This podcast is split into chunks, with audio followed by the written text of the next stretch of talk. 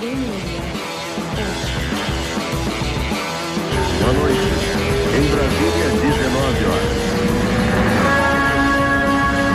Então aê, senhor pé de pano. Ó, essa é uma experiência que a gente tá fazendo, tentar fazer um. Hoje, hoje a gente vai interagir mais, tá? Não sei o que, mas a ideia é gravar o podcast e deixar a galera assistir. Tipo, pra você aí que tem um fetiche de voyeur. Tem, temos. Aê! YZ, YZ, 37. direto dos estúdios de Miami. Eu falo pra gente falar Miami porque é mais chique, né?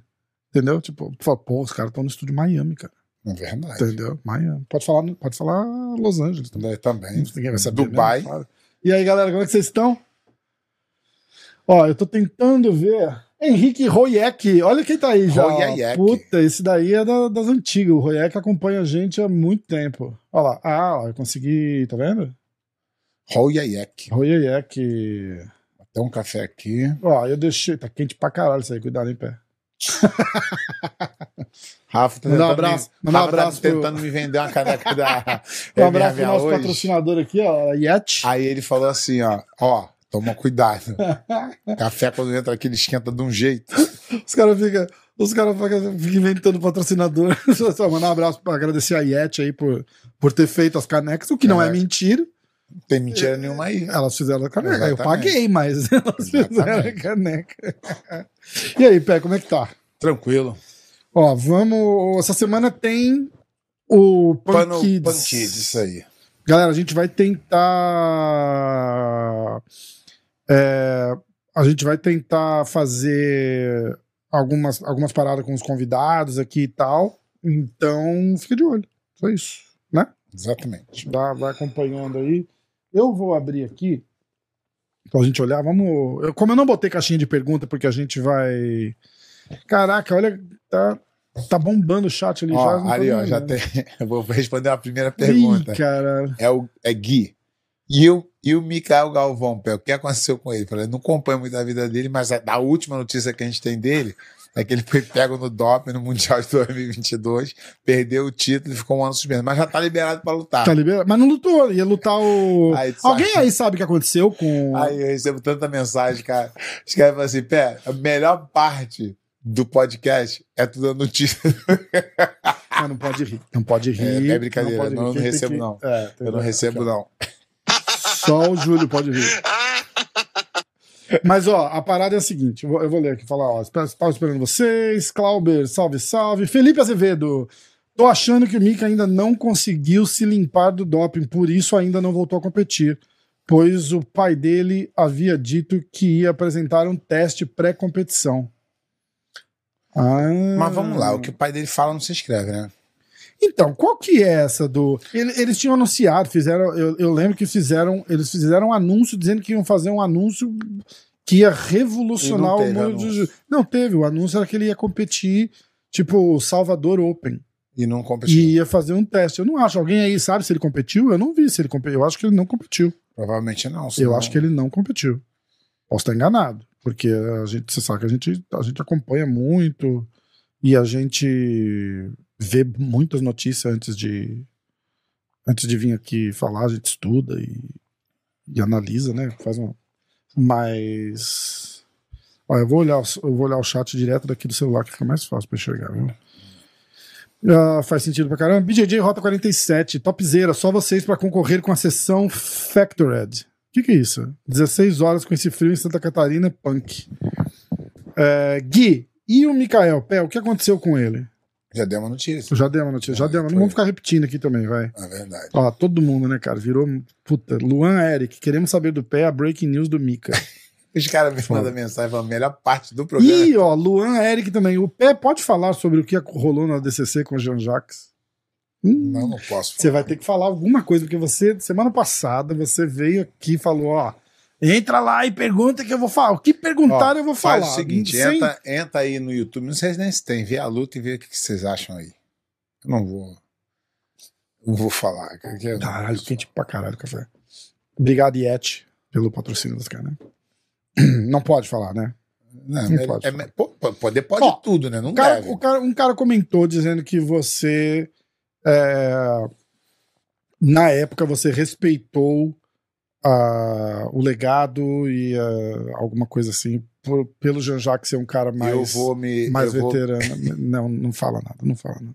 A gente não quer briga com o Jean-Jacques, nem com ninguém Hum. das antigas. Não, Eu não, sou o fã Jean-Jacques não, não tem sou fã do Jean-Jacques. não tem nada a ver Jean-Jacques, adoro o Jean-Jacques, tem nada a ver. Tem a situação toda, mas vamos embora pra frente. É, sessão da tarde. Ah, sessão da tarde, sessão da tarde. Ele não lutou o Salvador Open, ó, o Rafael Murdoch tá falando aqui. Ah, é o. Tá. Professor Alexandre Aires. Pé, fala da luta. De, fala da luta com o Jean-Jacques. Olha, você disse que não ficaria pergunta sem resposta. Ai, caralho. Porra, é, Fala por cima, Pé. Sem, dá pra falar por cima? dá, dá pra falar, dá pra falar. Todo mundo, a maioria do, do- da galera do jiu da época sabe. É, que, é porque é o seguinte, quando eu entro nesse assunto, eu boto muita pessoa envolvida que, porra, Dá pra não falar o nome de ninguém? ah, tá lá, né? Quem lutou, quem ganhou tal. E, e- Então, é, é bem complicado. Se fosse coisa minha, pura, minha, só relacionada a mim, eu falaria sem problema. Mas como tem muita pessoa envolvida, Tá. então é, é difícil eu falar sem envolver essas pessoas. Mas não, não foi, foi uma, coisa muito normal, não. Que é de acontecer em luta, não. Bom, olha, tô, tô só, tô só me exibindo aqui que a gente tem, tem, tem duas câmeras, tá? Tô trocando aqui pra. É, Kleber Souto, Pé, o Meregali disse que o Bochecha não foi técnico na passagem de guarda na luta com ele e colocou a culpa no peso. Você, como um pesado, escutava muito isso? Aliás, isso é uma, isso é uma coisa que eu sempre quis É, perguntar pra você. Eu falei sobre isso outro dia. Eu falei sobre isso outro dia numa aula de jiu-jitsu. É, pra galera aí que. A galera que treina jiu-jitsu, né? É, quando alguém. Você vê alguém. eu- uma vez eu, eu, eu. Na minha vida inteira eu ouvi as pessoas reclamarem de peso, de força. Ó, esse cara é muito força, esse cara é muito técnica. A minha, a minha pergunta é: que, qual, é a, qual é a regra que está escrito que não pode fazer força? É, mas Quem i- fala isso que não surgiu por pode- causa desse, ah, o jiu-jitsu é arte suave. Caralho, né? Faz É- força, é, né? É, é o cara que não quer treinar duro, né? quer treinar mole. O cara, que, o cara que tem força, ele tem que usar força mesmo. A- só a força não vai ganhar. Mas o cara ali, a força técnica, ele vai ser imbatível. Então, essa história aí. Não tô falando. Galera, de novo, eu não sou o dono da verdade, foi a minha opinião. Então, às vezes, aí quando vai lá e um, um cara magrinho ganha do grandão, aí o peso não é problema. E a força não é problema. Quando perde, a força vira um problema e o peso vira um problema. O único problema é o seguinte: se você se inscreve no absoluto, Te fode e vai lá. e cala a boca e luta o que luta. Se você tem medo de peso, fica na sua categoria e não fala nada. Exatamente. Pode ficar criticando os outros, que é pesado, que é forte, que é isso, que é aquilo. Não tem nada escrito na regra até hoje que não pode fazer força. Então, fala assim, na, na minha academia, o, o, o proibido é não fazer força, tem que fazer força. Tem que dar o melhor, porque tu vai ajudar o teu, o teu companheiro a melhorar, porque ele vai sentir uma pressão maior, ele vai ter mais dificuldade. Mas a força sozinha não ganha de ninguém. Tem que ter uma técnica aliada. Boa.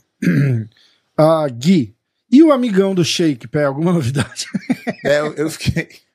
Como é que foi? A galera comentou pra cá, tá com 50 eu- mil visualizações esse rio eu- lá na tua conta. Eu fiquei sabendo. Eu, eu- é porque realmente eu, venho. Eu venho. Eu, eu tô ficando rabugento pra caralho. Verdade é essa. Tô ficando velho, tô ficando rabugento pra caralho. Mas tem coisas que me incomodam profundamente. E uma delas é ver pessoas sem gabarito nenhum de nada falando de coisas que não deveriam. Por exemplo, vou fugir da minha área para não ser específico, vou para a área do Rafa. Você pega um cara nunca lutou porra nenhuma, nunca treinou nada, e tu vê o cara dando uma notícia falando assim: O Atan, fu, com aquele direto dele, ele não vai conseguir finalizar ninguém, porque aquela mão dele baixou e entrou o soco do Adesanha. Armadilha, Pé. Aí eu falo assim, mas baseado em que esse cara tá falando? Ele ouviu o que falar? Ele, é, é- eu acho que é uma falta de respeito com o Poitin, porque o tempo que o Poitin treina, aí, independente qual seja a técnica do Poitin, o Poitin chegou numa posição que não dá pra tu falar que ele é ruim. Porra, o cara foi campeão do UFC. Não dá pra tu falar que a técnica dele é ruim. A técnica dele pode ser até diferente, mas é, ruim é uma técnica é. dele, né? Então, É, mas ruim não é. Ah, E aí, por exemplo, se o Adesanha falar, você fica assim, antiético, mas Uhum. justo. O Adesanha lutou pra caralho tem também. gabarito pra falar, né? Mas aí o cara do canal Soco na Cara, nem tem, só botei um, Tá. um canal Soco na Cara. pensar aqui. Ele fica assim, aí, aí ele vai assim, fala galerinha, tudo bem? A luta do Poitin, ele não tem... coisa." E eu falo assim, caralho, como é que, como é que pode o cara se sujeitar a isso? É foda. Entendeu? Você quer fazer o papel de jornalista, que, que não é jornalista, mas é o papel do jornalista de Uhum. informar? Informa com fato. Tua opinião não vale na parte técnica. Vale, por exemplo, a, a, a opinião vale na parte de ah, a atitude dele falando isso não é legal. Ah, ele isso, ah, ele não se vende bem, ah, ele se vende bem. Aí, ok, pode falar o que quiser. Mas na parte da técnica, se tu não deu nenhum soco, não levou nenhum soco, vamos evitar. pra quê, né? Pra quê, É, né? exatamente. Não se coloca em posição ruim. Exatamente, exatamente. Cara, eu falei é, que eu vou, eu vou É igual, fazer. é igual no, no, no, no, no boxe, no Muay Thai, que eu falo assim: Ô, ô, irmão, tá com o soco muito forte, porra. E no jiu-jitsu tá fazendo força, tá com o soco, tem, tem que aliviar, não dá. Eu já falei que eu vou fazer. Eu falei isso com o Diego Lima, na verdade. Que eu vou pegar quando eu estiver em São Paulo. Eu vou pegar, vou fazer um compilado de mensagens técnicas, né? No YouTube, no Instagram, e vou sentar com ele pra discutir. E eu vou fazer isso com o Potan também. Eu já falei com o Potan. Depois da luta a gente vai sentar e eu vou. Na... Esses caras que falam assim, ó. Essa, essa guarda do Poitin tá muito baixa, assim ele vai abrir. Ele é um cara qualquer, E eu- o Zé não, então, qualquer então, falando. mas Mas eu- aí eu vou ler pro Poitin, eu vou pedir pra ele explicar. Eu tô falando que eu fui num extremo total, tá? Uhum. Eu fui no cara que nunca lutou e tem um canal de YouTube. Uhum. Fui no- isso, é um extremo, isso é de um ridículo total, tá? Mas aí tem também aquele treinadorzinho bostinha, tem o lutadorzinho bostinha que também não deveria estar falando de um cara como o Poatão, um cara como a Adesanya, que são tops do mundo. Foda. É engraçado ver um cara que fez é, duas lutinhas de MMA e falar assim: Eu não acho que o Anderson Silva era bom desse jeito. bom era você, porra. Bom era você. Ai, cara, é muito bom. É igual ho- hoje o cara vai falar assim: é, eu, eu, eu acho que o. O Meregali tem todo o direito de achar o que ele quiser porque ele chegou na posição dele. Mas mesmo assim, soa estranho quando ele fala assim: Não, não, o. o, o- o- ele, ele acho que ele comentou do. Caraca. Quem? O Meregali comentou do, do cara que não tinha técnica, o alguém aí, agora não vou lembrar quem é. Ah, ele falou do. Puta, do, do, do cara que treina no Cyborg aqui, o Roosevelt, e ele falou do. Do. Do, do Kainan. Do Kainan. Do Por Kainan exemplo, Duarte. Não, não, você pode não gostar do Kainan pessoalmente. Isso é o direito seu. Mas tu falar que a técnica do Kainan é ruim é, é, é muito contraditório. Porque o Kainan ganha muita luta. Quase 99% das lutas ele ganha. Então, se a técnica, se eu falo que a técnica dele é ruim, a minha percepção de técnica é ruim. Porque técnica se avalia com, resu é, com resultado e não com opinião. Não, a técnica daquele ali é muito melhor que aquele. Esse aqui perde todos e esse ganha. Peraí, então. Ah. Que té- técnica de quê? Técnica de. Tem que, tem que repensar isso aí. E uma coisa que eu achei engraçada naquele, naquele podcast lá, a hora que a gente troca, que a bateria dele acaba e tal, você vira pra mim e fala assim: caralho, ele tá falando umas coisas que na minha cabeça ele, ele não, não tem a mesma gravidade na, na minha cabeça. Ele falar que o Kainan não sabe pegar as costas, como tem na sua, por exemplo, Tem, ou de tem. quem faz jiu-jitsu. É, tipo, eu não me liguei que era um, um, Só que. um negócio absurdo, só tá que ligado? quando vem da boca do Meregali, vem com peso. É, pra caralho, né? Porque o Meregali ganhou o direito de É, falar. é. Então não sou eu que vou falar pra ele não falar. Ele ganhou o direito de falar. O povo pode concordar ou discordar. Eu posso concordar ou discordar, mas ele, por ser quem ele é e chegar onde ele chegou, ele ganhou o direito de falar até bobagem se ele quiser. Uhum. Quem não pode é o, o Joãozinho do canal Soco na Cara. Fica assim. Não, não. Agora, agora eu quero O. John Jones não. O John Jones não tem pegada. O John Jones. É... Peraí, irmão, vamos respeitar o, o cara que entra lá. Eu quero ver agora que com certeza tem algum canal que chama Soco na Cara, o cara vai vir Desculpa. reclamar. É E mentira. a chance do nome dele ser João vai ser maior Não, então, não tô falando de ninguém. Né? Eu sou, se tem o soco na cara, o soco na cara é bom, hein? Joãozinho, foi mal.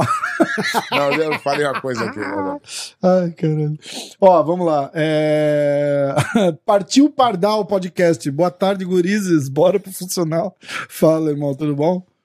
Ah, Tiago Gomes, pé, você faria uma luta casada no BJJ Stars? Os Ah, caras pegam no pé pra caralho. Se né? recebesse an- antecipado. Não, não fala assim, não fala assim. Da PM, no, ó, da PM é membro. Aliás, ó, se, se virar legal hoje, se vocês gostarem e a gente gostar depois também do, do resultado aqui, é, os próximos, só membro vai poder mandar Manda- chat, hein? É. Tá. Ou superchat. Ou- ou, então, a superchat, gente, a gente pensa assim, ou, ou, ou deixa aberto e a gente só lê superchat.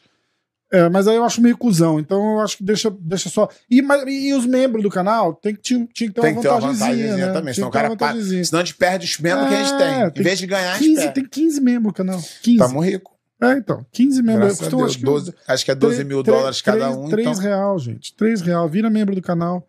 Aí os próximos a gente, a gente faz assim. Porque ó, o Tomé, vou até falar o nome. O Tomé veio reclamar. Falou, pô, Rafa. Falei, bah, Rafa. Esse é o Tomé lá do sul. Ah, é. bah, guri. Ô, guri, ô, Rafa. Bah, aí eu, pô, eu sou membro e não vou ter vantagem? Bah, o- Tomé, tô o- brincando, o- os membros terão prioridade. prioridade. Ah, mas não- ah, é, bom, Tem como saber, não? tem, mas dá muito trabalho. Então não vão ter, não. Bom, é. Que mais? Que aonde eu tava? Eu tava. Alguém falou que o pé era grande, ele achava que você era pequeno, era meio anão. Da PM. Nossa, o pé é grande. Acho que o cara só veio você online ali no, no, no monitor. Ah, Luiz Cordeiro, ó, Luiz Cordeiro é membro. Professor sabe da história do Brazilian Jiu-Jitsu ter sido criado porque não podiam usar Gracie Jiu-Jitsu? Tem essa história? É, não, a, a verdade é que. é, Tá falando aquela parada do, do Rorion então, lá atrás, uma, né? teve uma briga aí no. teve uma briga no passado aí, era mais uma briga entre a família.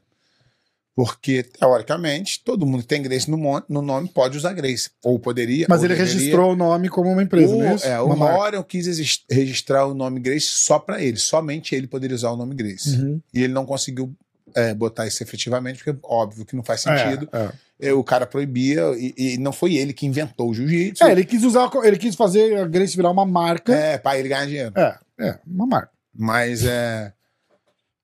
E, mas, mas também eu isso isso foi uma marca para os dois lados, tá? Isso foi a marca que ele criou, Grace Jiu-Jitsu, que nunca se usou Grace Jiu-Jitsu no Brasil. Isso foi uma coisa de americano. É, é. No Brasil era Jiu-Jitsu. Sim. Pra cá veio para cá veio Brasília Jiu-Jitsu. E o Rory tentou criar o Grace Jiu-Jitsu para ele ter vantagem em cima dos outros, o que é justo até de, de brand e tal, mas não, não virou, não vingou. Ah, Lucas Lima, Lucas Lima também é membro, hein, ó. E aí, Pé, vai ter podcast no Punk Kids Orlando Open? A gente tá bolando aí uma. A gente vai fazer alguma coisa lá? A gente pode pensar em fazer. Podemos A fazer. gente pode entrevistar os atletas mirim, estrelas do mundo. Caralho, já, já, já divulga seminário, caralho, molecada, ó. Estamos aqui com faixa verde, amarela, azul e branca. Já tem seminário marcado semana que vem.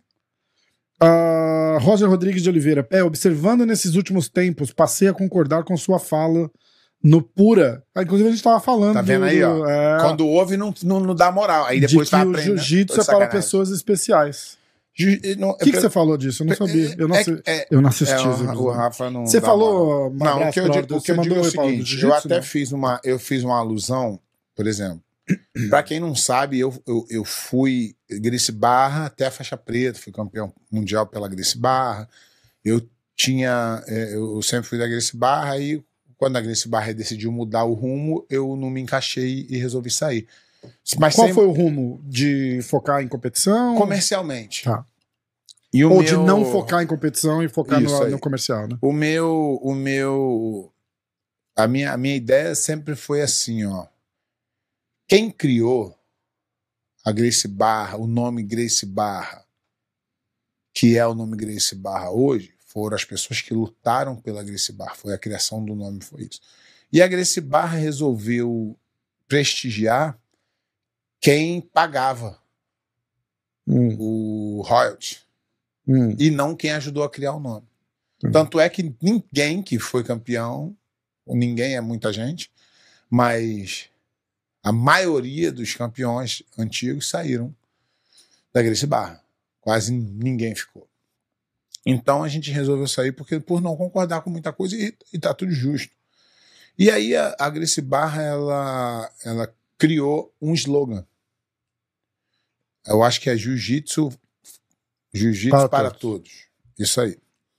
Aí, eu com, meu, com, com meu, minha pesquisa diária na minha academia, eu descobri que uma coisa que o jiu-jitsu não é, é que o jiu-jitsu não é para todo mundo. Aí você fala, porra, mas tu quer elitizar o jiu-jitsu? Não, não, eu adoraria que fosse para todo mundo. Mas tem pessoas que não se encaixam. E isso eu tô falando com jiu-jitsu verdade, tá? Não tô falando jiu-jitsu mamãozada que tem por aí. Se tu for ensinar o jiu-jitsu verdade pro cara ficar bem, se defender bem, tem cara que não suporta a pressão, tem cara que não é psicologicamente preparado, e muitos cancelam. Tanto é que o, o- o- a média aí de pessoas que começam a treinar e viram faixa preta é muito pequena. É verdade. Então, É essa, verdade. essa, foi, essa era a minha ideia. Eu usei o. Mas eu não sei nem se a Grace Barra usa esse, esse slogan da forma como eu penso. Às vezes eles podem usar isso. Jiu-jitsu para todos é vamos espalhar o jiu-jitsu para o máximo de pessoas que pudermos. Pode ser isso também. Tem vários tipos de. Entendeu? Não é que, ah, esse jiu-jitsu é para todos e esse não é para todos. Não, acho que é, vamos fazer com que o jiu-jitsu cresça. Mas eu discordo muito do, do método. Ah, Rafael Bastos, só não faz força que não tem. É isso aí. O é a Rafael verdade. Pinheiro também falou. É uma vez a gente tava falando disso e ele falou a mesma coisa, só não faz força que não tem. Aí o cara vai, aí o cara vai lá na academia, malha, se prepara pra caralho, pra caralho, fica, gasta mó tempo é, e fica forte. Aí chega um doido e fala: não, não, não, aqui tu não pode fazer força, não. Porra, que merda. Ai, ai. Ó, é... Partiu Pardal, Partiu Pardal Podcast. Absoluto é absoluto. Se não quer fazer força, não lute absoluto. Agora falar que Bochecha só usa força é fogo. BJJ Rota 47. Pé, se aquele organizador de eventos pagar o que te deve, você lutaria o BJJ Stars? Cara, Eu já até perdi a esperança de receber. Já falamos com ele aqui. Falamos, ele veio aqui, não veio? Não. ele veio, veio. Então, falamos, ficou resolvido. Não pagou, né, irmão? Caducou, Serasa, cinco anos. Mas, é, por, enquanto, aí eu acho que ele tá pagando todo mundo, né, cara? Acho que Não, a, a gente tem que ser justo. Tá, tá, tá, tá- por, até agora tá e, pagando. tá- e o evento tá legal também. Exatamente. O evento tá Então, legal. Tá um parabéns aí. legal. Tomara que ele tenha se consertado aí. e o pior é que você veio aqui com, com o Comprido e os dois falaram, puta que pariu. Luan Eric dos Santos, um dos caras, um dos caras tem uma Gracie Maitá em Natal. É, Ronaldo Aoki, o nome de um dos caras do ADCC Brasil. Esse Ronaldo Aoki, acho que é o cara daquela BJJ Flix. Eu nunca ouvi Que é legal também, eles fizeram um portal de Eu jiu-jitsu, é um, eu é um nunca, trabalho eu bonito. É, nunca ouvi é. falar. Eu tô no jiu-jitsu há muito Eu conheço por ser o cara do BJJ Flix, não por nada do jiu-jitsu em si. Eu, eu não- realmente É. não conheço. E não e continuo com o mesmo pensamento da- do, dia que eu falei a frase. Acho que ele não tem gabarito nenhum pra falar de nada de jiu-jitsu. Mas ele é amigo do Sheik. Você não é. É. Henrique Eu, pelo menos, eu, pelo menos, apertei a mão do Sheik. Pode ser que. Ó, o Royek tá mandando aqui Pé versus Royek. Arlovski ou Pé versus Frank Mir no UFC Invitational do Fight Pass. Porra, aquela regra? Caralho. Você pica, hein? Porra, É, não, não dá. Mas se me chamar, pô, me Tu- pagando. mas tu vai aí, aquele filho da puta é, vai pra prorrogação nas tuas costas, Como? Aí, aí, porque é a regra. Não, mas eles são ruins, eu sou bom, é diferente. Não, mas tudo bem. Não vai chegar, né? Vai acabar. Não, né? não vai chegar nas costas, mas Não, é... vai acabar Ah, no- tá, tá, tá. Não, aí sim. Tô Aí meti uma marra aqui agora. Só, hein? caralho. É... Não, mas eu acho que nessa luta não tem isso, não. É decisão. Será? É, É, é, tem, que ser, do- é tem, que ser, tem que ser acertado antes, que vai tomar não, cu, mas a né? luta do Globo foi assim. É. Eu acho que com os caras do UFC não tem isso, não. É, É. luta, luta, luta e, do- e três doidos decide quem vai ganhar. Arriscado, hein, cara. Ah, Arlovski é bom de jiu-jitsu. Olha como ele defende bem. Não tem assim? Não é? Beautiful escape. é, o pé de pano atacou 60 vezes, o Arlovski escapou 61. Ah, venceu porque escapou mais. Ah, Jordan Emanuel, dirigindo e ouvindo. Aê, valeu, fera. Rafael Bastos, Kainan tem força e técnica, BJJ Rota 47. É, isso Galera, aí- vai mandando pergunta aí, hein, isso- ó. Aí teve um doido. Ah, ó, peraí, ó, peraí, peraí, peraí. Vai mandando pergunta, deixa o like, dá o like, clica no botãozinho do joinha aí e deixa o like no vídeo. ó, vou falar aqui. Fala. Eu- É que tô de longe aqui do, no negócio, aí teve um doido aí que falou assim: ah, por que, que ele não falou na cara do, do Meregali? Eu não falei porque o cara era o convidado. Falou aonde aqui? É. É, eu não falei porque o cara era convidado, jumento. Não tá aqui, não. Eu vou ficar, eu vou ficar é, distratando o cara que eu convidei pro nosso programa. Quem que falou isso? Eu aqui? não preciso. Falou agora no chat aí? É, acho que se tu procurar, aí, eu não preciso, eu não preciso tratar o cara mal. Hum. Eu posso discordar dele. Normal. E várias vezes eu falei várias coisas pra ele. Só que eu não vou ficar a entrevista inteira interrompendo o cara. Foi engraçado, Rafa. Essa, essa do Meregali foi engraçado. Eu recebi várias mensagens falando assim: Caraca, pede pano Faustão, não deixa o cara falar. E outras assim, porra, Pé, tu é foda, hein? Não falou pro cara, hein? Tu não falou, não cortou o cara nas besteiras que ele tava falando. Então não dá pra agradar todo mundo. Não, não dá. Não, mas a parada é Mas seguinte, toda vez que a traz gente, o- toda vez que a gente aqui, convidar o cara aqui, eu vou tratar bem. É uma plataforma pro cara, ué. Eu, eu vou, eu vou, às vezes, é, discordar respeitosamente, ainda mais quem é. Eu acabei de falar aqui de novo, falei assim, independente se eu concorde ou discorde do Meregali, ele ganhou o direito de falar o que ele quiser e tem meu respeito por isso. Mas nem por isso eu preciso concordar com ele. E nem por isso eu preciso tratar ele mal, nem preciso discutir com ele. Eu só depois posso vir aqui e falar assim, ó.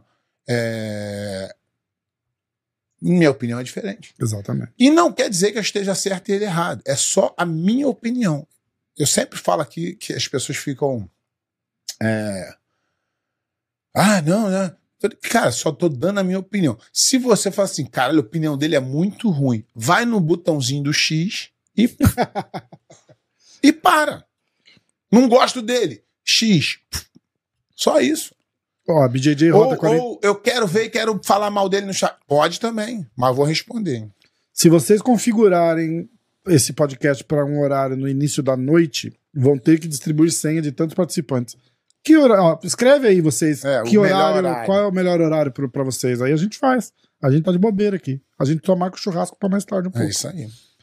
É, Esse papo de se isso é aquilo, o Valide que define bem. Se cachorro não cagasse, explodia. Lindo. É, O pé fica. Os caras provocam. Rafael Murdoch. Pé, você fica falando do nosso Gordon Tupiniquim. Ele vai perguntar o que, que você ganhou. Fala, fala. Fala. Mas pé. quem é esse? Não, ele tá falando do, é do, do Mica Galvão. Ah, do tá. Gordon Tupiniquim. Ah, tá. Eu já falei, antes, eu, meu, eu tô evitando falar porque, assim, ó. Não, de mas ver- porque eu não é tô- assunto, mas a gente não pega no pé não, do não, não, não, não é isso. não é isso. Eu- eu- se, se ele fosse falador mesmo, eu ia falar dele o dia inteiro aqui. Não tem medo. O moleque é bonzinho. Só pô, que eu não vejo ele falando. Ele não fala nada. Então é eu ficar boa. atacando ele é, não é maneiro, porque ele não vem, ele não tá. O pai dele não. O pai dele eu falo mesmo, porque o pai dele já falou umas merdas. Já foi no meu Instagram, o Rafa tirou os prints, me mostrou, falou. E ele eu falo mesmo. O garoto, o garoto agora ele tá sob júdice, a gente precisa saber as atitudes dele, tá? Mas não tem nada contra ele. Nada, e moleque torço que ele ainda volte e, e dê, e dê show aí nos campeonatos, porque o jiu-jitsu dele é muito bom. É bom pra caralho. A única coisa que eu dei foi o fato que aconteceu. O pai dele ficou chateado, brigou, falou que tá- a gente estava ferrado, que ia fazer, ia acontecer. Estamos esperando até agora. Mas o garoto em si, é lógico que ele não tá feliz com o que eu tô falando. Óbvio que ele não tá. Mas ele não me atacou. Ele não ele tá fazendo o trabalho dele, que é E, treinar e e, vale, lutar. e vale lembrar, e vale lembrar que a gente não ia ter falado porra nenhuma, a gente tinha de ter dado a notícia, como todo mundo deu, e foi só isso. E o Pé falou que não concorda, não sei o que, que é o nosso direito, a gente pode dar opinião. E aí não tinha mais o assunto. E aí a gente descobriu as mensagens do cara. Tiago Monte, boa tarde, Rafa e Pé. Vocês estarão, estarão no Mundial de Master em Las Vegas? O Pé é muito parceiro. Ele e o Gordo uma vez discutiram com o árbitro da IBJJF pra me defender. E eu nem sou da equipe deles, gratidão.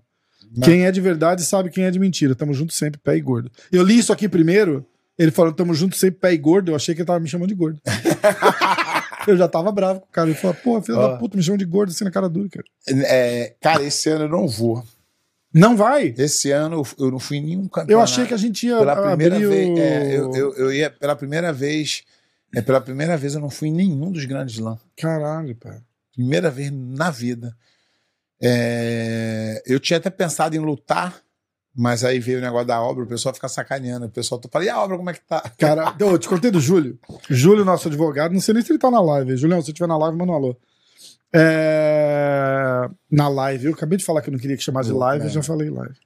É, o Júlio falou que tá fazendo uma reforma num apartamento dele lá faz um ano. Que ele não aguenta mais falar com o mestre de obra, com o arquiteto, com não sei o que, não sei o que lá.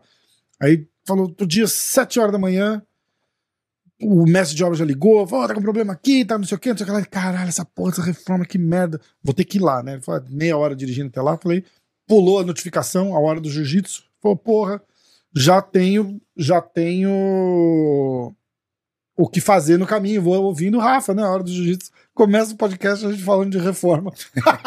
Ficou puto com a gente. Eu vou. Aí eu, com esse negócio da obra aí, aí eu não tô conseguindo treinar direito. Não, aí, aí, aí eu descobri também que eu marquei uma viagem com a minha família, que a viagem começa no dia 2 e o Mundial termina no dia 2. Cara. Então eu não conseguiria nem ficar pro último dia. Então, Hum, esse então- ano resolvi não. O nosso estúdio móvel lá, então, vai ficar pro ano que vem. É, Aliás, a gente pode estrear o estúdio móvel no PAN aqui, punk. ano que vem, né? Isso aí. A gente tá procurando patrocínio, inclusive, pra isso. Ah, vamos lá. É, O cara, o, o Murdoch falou que o Gordon Topiniquim não é o, o Mika, é o Nicolas. Ah, Ah, Luiz Cordeiro, professor Luiz Cordeiro é membro, hein? Por que escolheu a Flórida e não Nova York ou Califórnia para abrir academia? Cara, foi a Flórida que me escolheu, cara. Eu, por acaso, caí aqui. Vou te falar, foi a melhor coisa que aconteceu na minha vida. Porque na época que vim pra cá, a Flórida era ruim pra academia de jiu-jitsu. E hoje é boa. E a Califórnia era boa e agora é ruim. Foda, né? É verdade. Então não foi nada pensado. Não, não, o cara fala, porra, tu foi inteligente pra caralho, hein, pé? Fui porra nenhuma. Não sei. Ó, o Anderson Feitosa tá per- perguntando a mesma coisa. Por que, que você escolheu Tampa e não Boston ou Nova York e outras? É, na, na verdade, eu nem escolhi. Eu tinha um amigo meu que morava aqui, vim aqui visitar, fui ficando, fui não sei o quê. Fui... E aí acabei aqui. Lucas dos Santos, pé, a respeito do domínio do Brasil no jiu-jitsu, você acha que tem algo a ver de brasileiros serem naturalmente mais talentosos do que o resto do mundo? Ou é apenas pelo fato de ter mais brasileiro praticando? Ah, cara, eu acho que a gente tem. Ainda tem mais brasileiro praticando do que americano? Tem, né? Eu acho que tá mudando. Eu, a gente não tem números oficiais, É. que não tem como. com, com, é, Quantos brasileiros tem na isso. sua academia?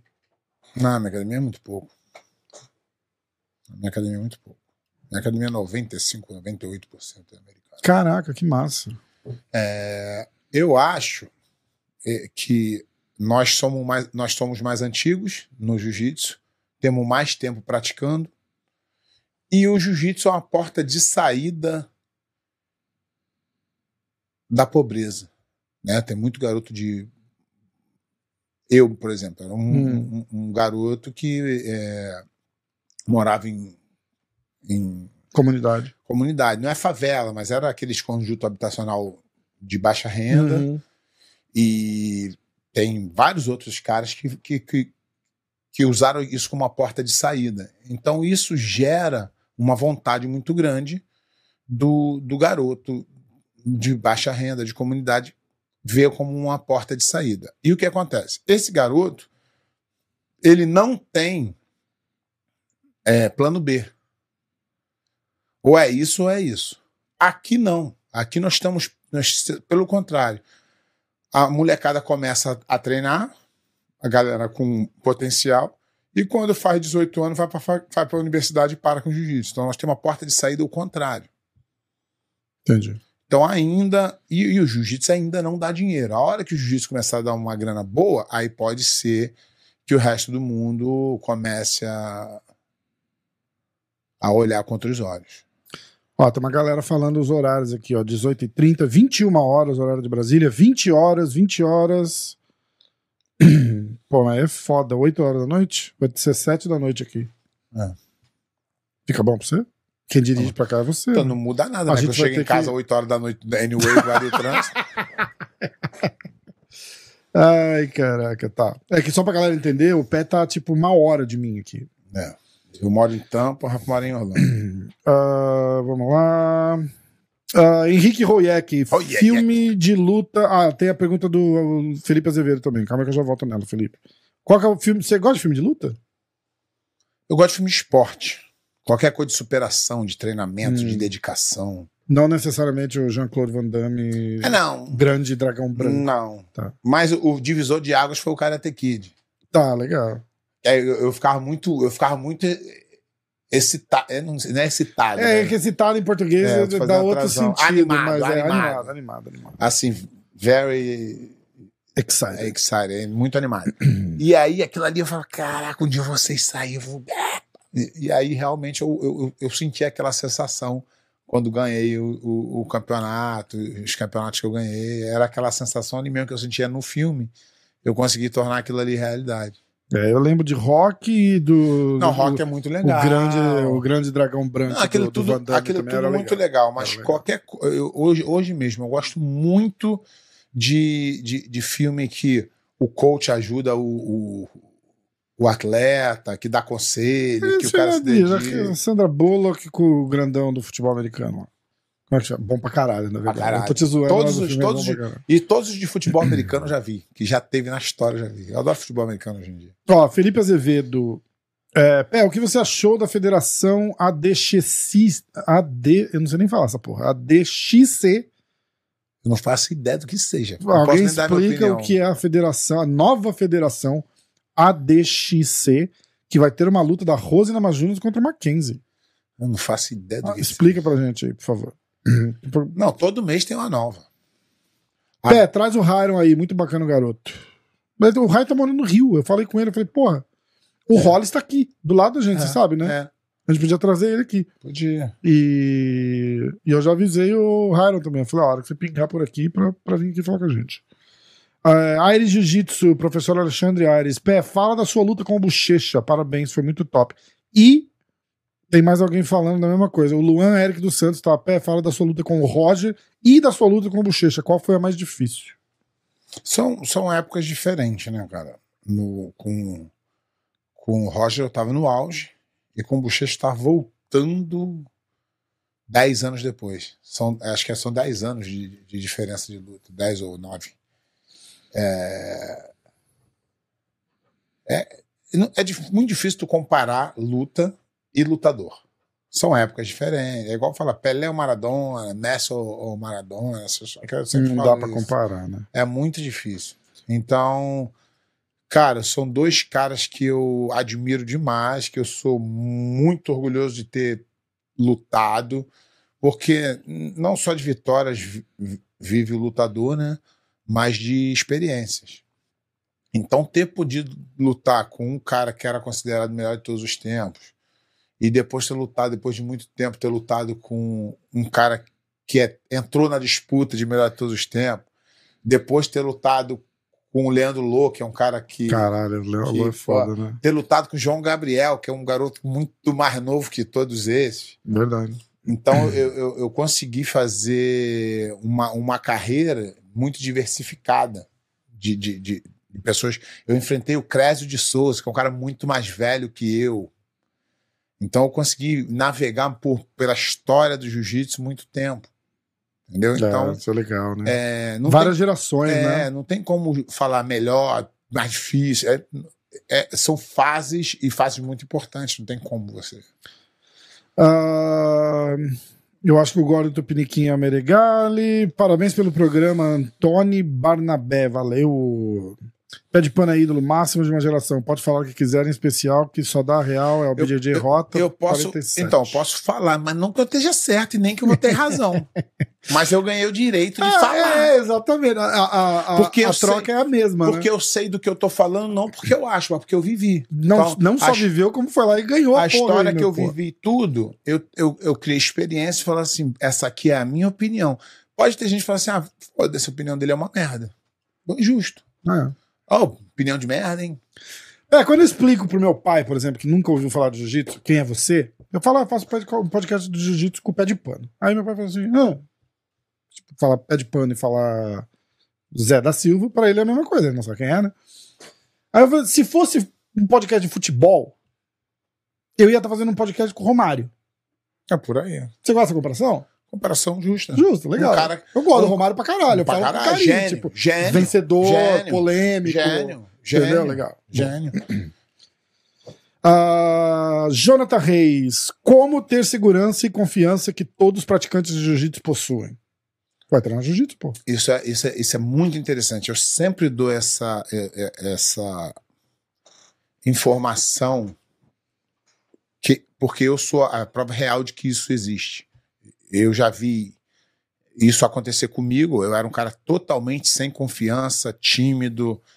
E, eu, e aí tu vê hoje o cara doido que eu sou, falo o que penso, não tô nem aí, entendeu? Foi o jiu-jitsu que me transformou. Como é que isso acontece, tá? Não é porque você. Ih, faço jiu-jitsu, tô confiante, não é isso não. o jiu-jitsu, ele, você vai lá e, e, e, na época que eu comecei a treinar, eu tinha 76 quilos no máximo. E aí você pega um cara de 76 quilos e, e vence um cara de 100 quilos. O que que isso gera?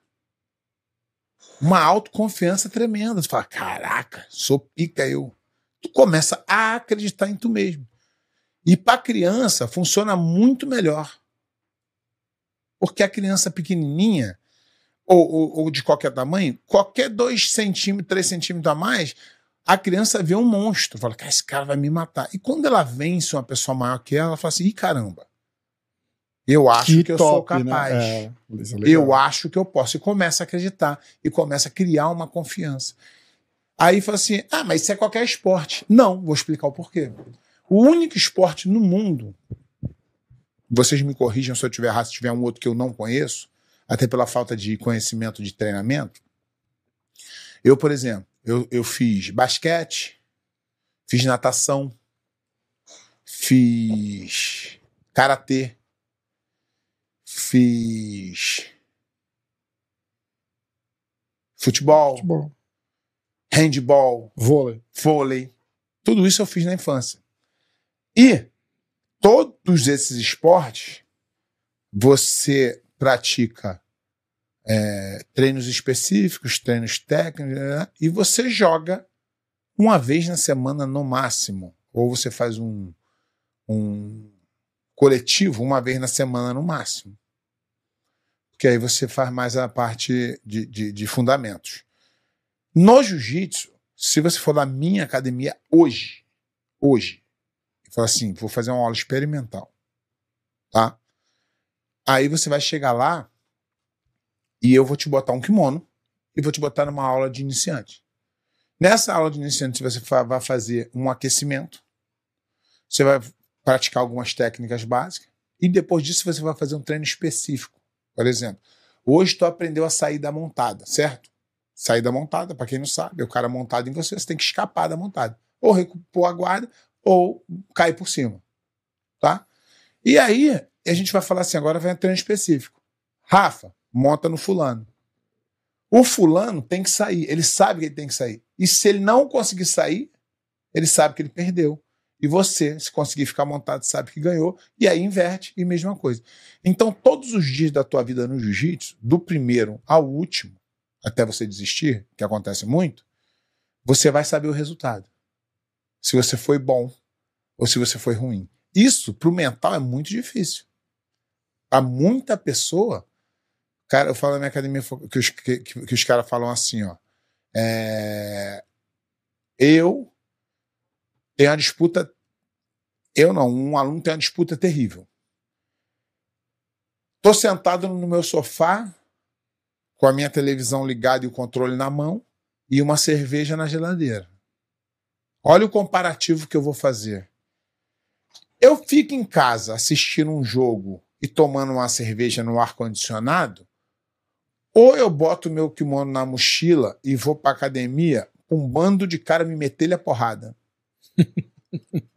a resposta é simples. Exatamente. A maioria das pessoas vão ficar em casa tomando cerveja.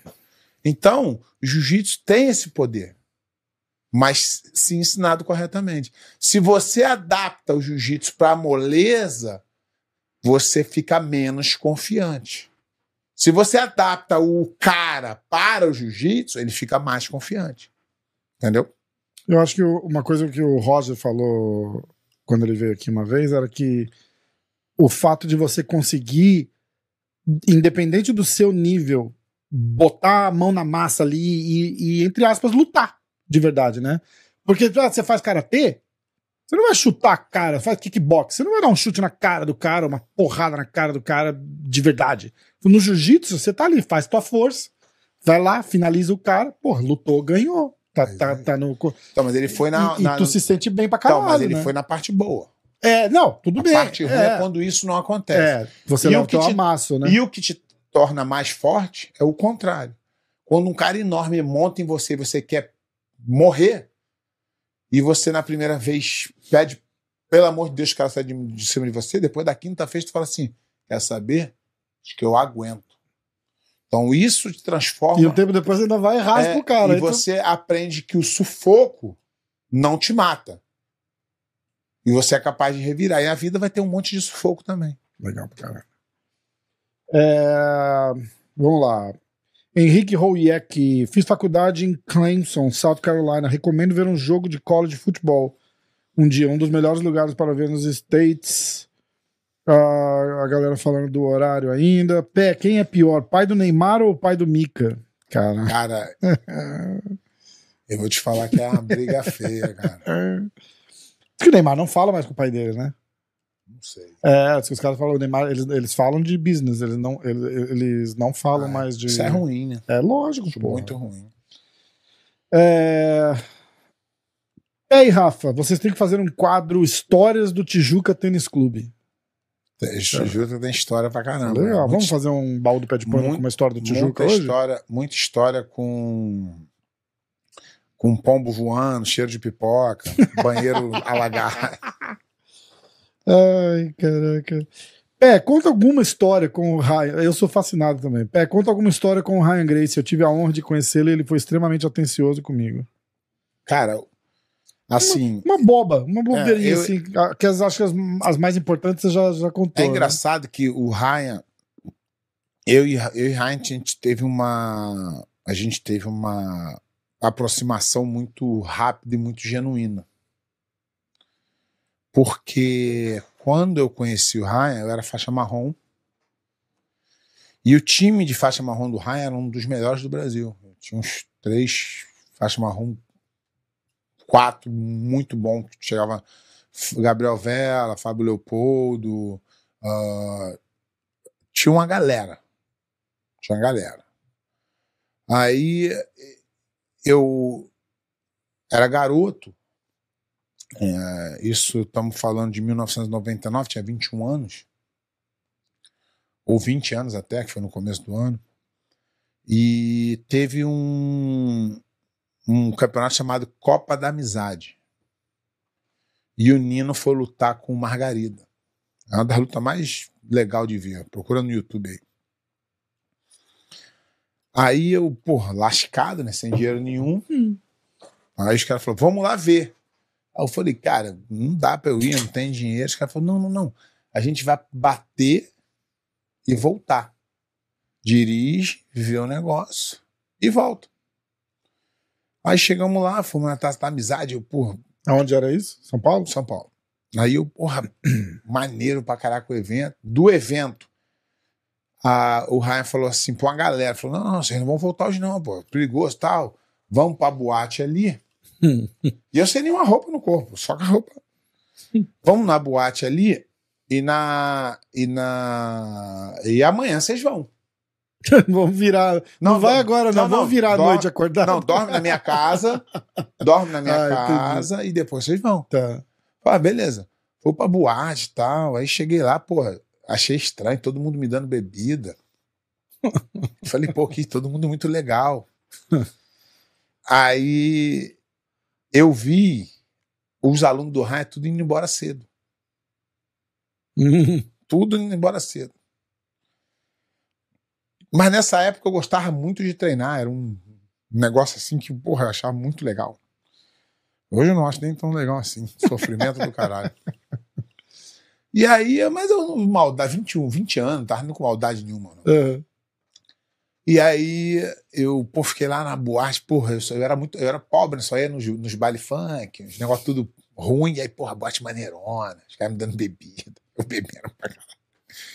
E aí, pá, fomos pra casa do Ryan, mó galera, mó galera, mó galera, sabe, uns 30. Aí cada um, e foi, me botou num quarto lá tal.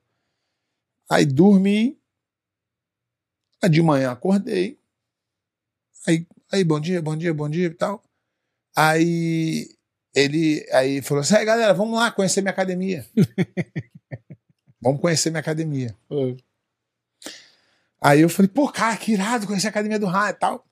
Chegamos lá, academia maneirão, tamisão branco grandão, na academia chique pra caraca, maneirão. Tal, Pô, tal. naquela época ainda tá já todo branco, bonito pra caralho. Maneiro né? pra caralho, academia dele. E um aluno pra caralho que ele tinha e tal. Aí eu desavisadão, mano. Com a roupa, com a mesma roupa que eu tinha ido pra boate, que era a única que eu tinha.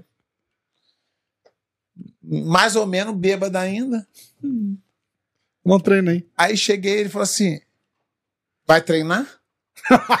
Os alunos dele tudo tatame já. E os caras já tinham Os caras que tinham ido embora tá. cedo. Aí eu falei, ih, fizeram a casinha pra mim. Só que eu falei, eu, eu adoro treinar, vambora. Meio maluco também, né? Uhum. Aí ele, eu falei assim, porra, não trouxe kimono aí. Ele tá aqui, ó.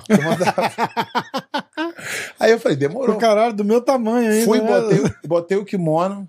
Caralho, foi um dos dias que eu treinei melhor na minha vida. Sério, que massa. Eu treinei muito bem com todos os alunos dele, todos. Eu treinei muito bem. Aí ele ficou louco com aquilo.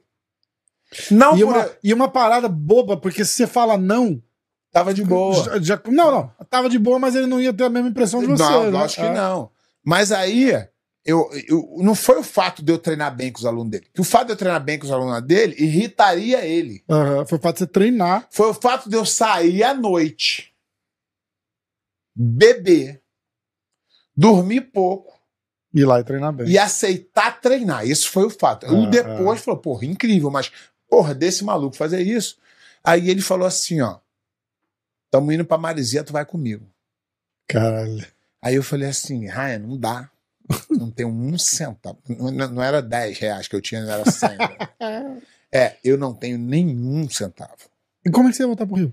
Aí, só que o cara que eu fui no carro Ah, foi. ah você tava de carro eu tava tá. de carona. Aham. Foi eu, Sandro, Capoeira e Cabelinho, num palio. Palio do Sandro. O Rafael Capoeira? É. Caralho, já falei com ele. Né? Aí, o Cabelinho não queria ir. Aí o Cabelinho falou: não, não, me deixa na rodoviária, o Cabelinho tinha grana.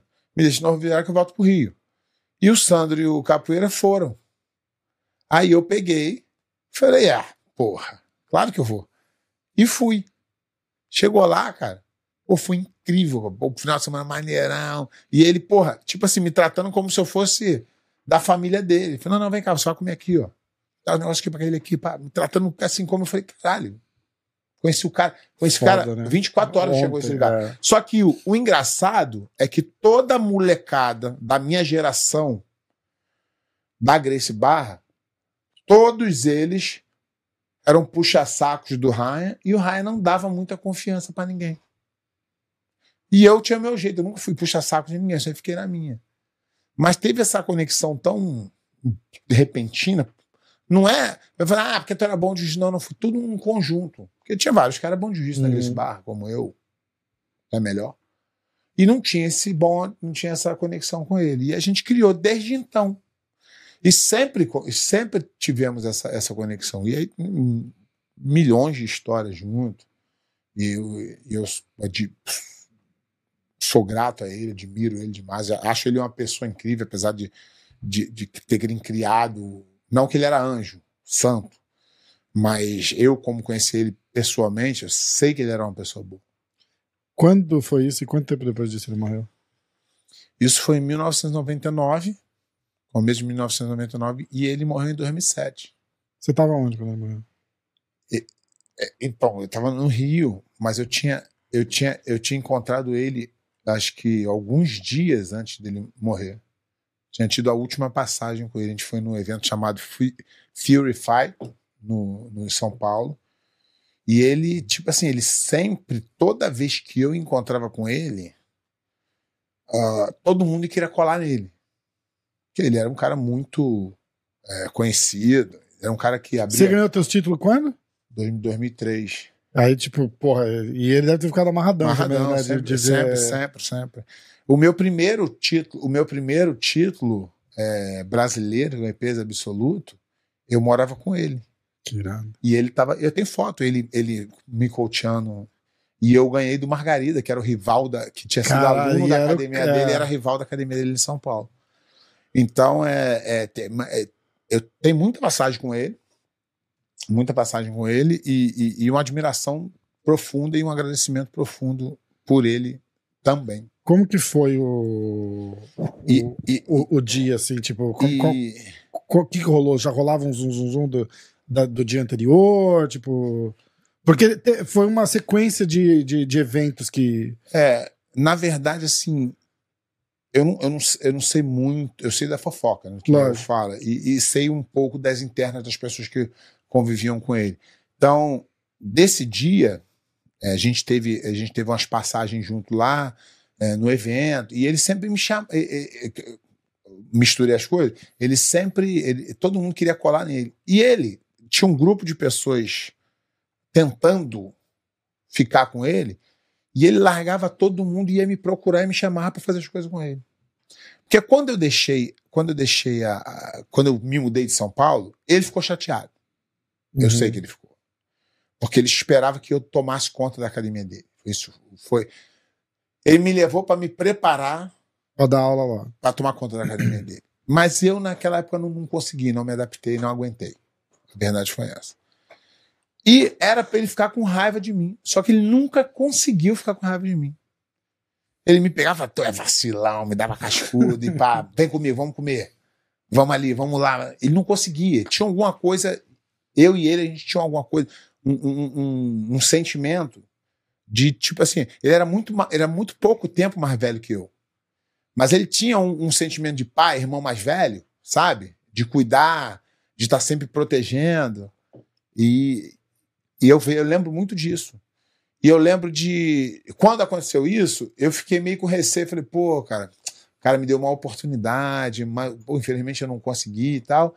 E eu ficava afastado. Ele saía da onde ele estava, ia me buscar e me botava nos negócios. E os caras que queriam ir com ele, ele deixava de lado para fazer os negócios comigo. Toda vez que eu entrei com ele, sempre me tratou muito bem, com muito carinho. Então não tenho o que falar, cara. Muito, ele me deu muito, ele me deu oportunidade.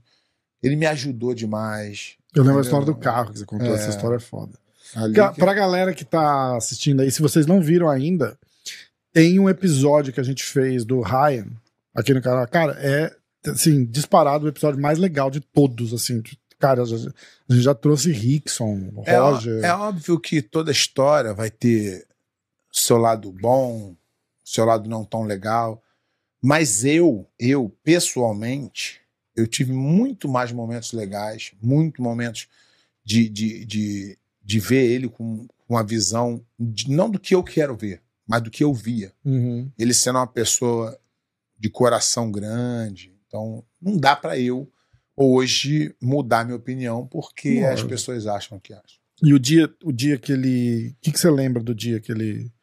Que ele, que ele morreu? Que ele foi preso um Então, dia antes, é, ele teve um então, surto psicótico, Então, né? a verdade é que a gente já sabia que ele estava tendo uns problemas É. e ele tinha tido um- uma passagem no Rio que ele estava meio com o síndrome do pânico, ele estava achando que tinha nego perseguindo É. ele, teve toda uma história dessa. É, O Renzo conta que ele, ele blindou a porta da casa. Isso, janela, ele tava, caralho. realmente ele estava muito, muito abalado com isso tudo. E já naquele dia que a gente passou o final de semana junto do campeonato, a gente deu para perceber que ele estava assim diferente da pessoa que a gente conhecia, que era uma pessoa alegre, divertida, ele estava meio assim. E aí logo depois teve esse- esses eventos e quando veio a notícia ninguém esperava, né, cara, que, Foda. que era né? para ter acontecido aquilo. Bom. E o engraçado, o que me o que o que me apavora até hoje, cara, até hoje, uma coisa que eu não consigo esquecer é ele falava assim para mim, ó. Nunca esqueço isso. Ele falava assim para mim, ó. Sei lá, ele em 2007, ele tinha 33 anos. Em, no, em 99, eram oito anos antes, ele tinha 24, Uhum. eu acho. Que é engraçado, eu vi ele, ele tão mais velho que eu. E, e ele falava assim para mim. E aí a gente conheceu aconteceu alguma conversa, ele falava assim: nem me preocupo, eu vou morrer com 33 anos. Caralho. E o, o, o, o Renzo fala que desde de novo, desde que Ele falava isso, né? tem uma história aí que, que e ele fala, ele fala, ele não é que eu ouvi né, alguém falar não, ele falou pra mim algumas vezes. Sempre que a gente tava conversando sobre alguma coisa, ele sempre dava muito conselho, ele sempre me indicava, falava, "Pá, tem que ser assim, tem que ser assim. E ele e ele falava e, e eu falava, pô, eu falava, eu para de falar merda, cara. Eu falava assim, ele falava assim, não, não tem problema não. Eu já entendi isso. Eu sei que é assim. E tá de boa. Eu falei, para de falar merda, cara. Ninguém sabe, né? Ele falou assim, eu sei. Tô te falando que eu sei. Desse jeito, uma conversa assim simples. Caralho. E ele, ele falava aquilo com uma, com a leveza que me assustava.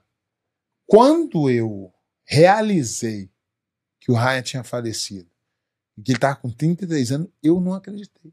Eu, eu fiquei sem querer acreditar. Caralho. Então eu fiquei assim, fiquei. Cara... E aí eu lembrei dos anos que a gente passou Sim. e, e- e aconteceu isso. Isso é impressionante. Tá que pariu. Eu tenho um, um amigo, eu acho que eu já te contei isso, né? Que ele. Eu, eu, porra, eu era. Eu era moleque. Você é quantos anos mais, mais velho que eu, pé? Tô 45. É, então você tá três anos mais velho que eu. É, mas faz diferença, porque, sei lá, eu tinha 15, esse amigo tinha 18 ou 20, É, talvez. bom, é diferente. Nessa época, Nessa é época diferença faz uma diferença tanto é, foda, Tanto é. é que, por exemplo, eu acho. Quantos eu anos ver, você tinha nessa 90 época? no- ó, Quantos anos tinha, ó, você tinha quando, quando o foi morre- pro... quando, quando o Ryan morreu, eu tinha 29. Uhum. E Ryan tinha 33, 4 anos. É. Eu tinha 20 e ele tinha 24. Eu via ele como um pai. É, então, Olha que exatamente. Exatamente. Então ele, se você, é, então, ele tinha, então ele é seis anos mais velho que eu, né? Aí faz mais ainda, eu com 15, ele tinha 20 e poucos, já tava lá em São é, Paulo no alto. é, outra, outra coisa. E, e esse amigo entrou na, ele era amigo do meu primo, na verdade, o Juliano. Juliano escuta o podcast, tô falando de você mesmo, Ju. E, e ele começou a treinar jiu-jitsu. E treinava lá no Ryan, eu odiava macaco, porque era É, parte da tinha- época, tinha né? essa- da- e aí ele explicava, todo fim de semana que a gente tava junto, ele contava das histórias. da- que eu não sei nem se ele participou, porque você imagina, ele devia estar começando a treinar, faixa azul, tal. Ele não fazia parte das histórias, mas ele ouvia Ouvi. e repassava, Exatamente. entendeu? E que não sei o que, que não sei o que lá.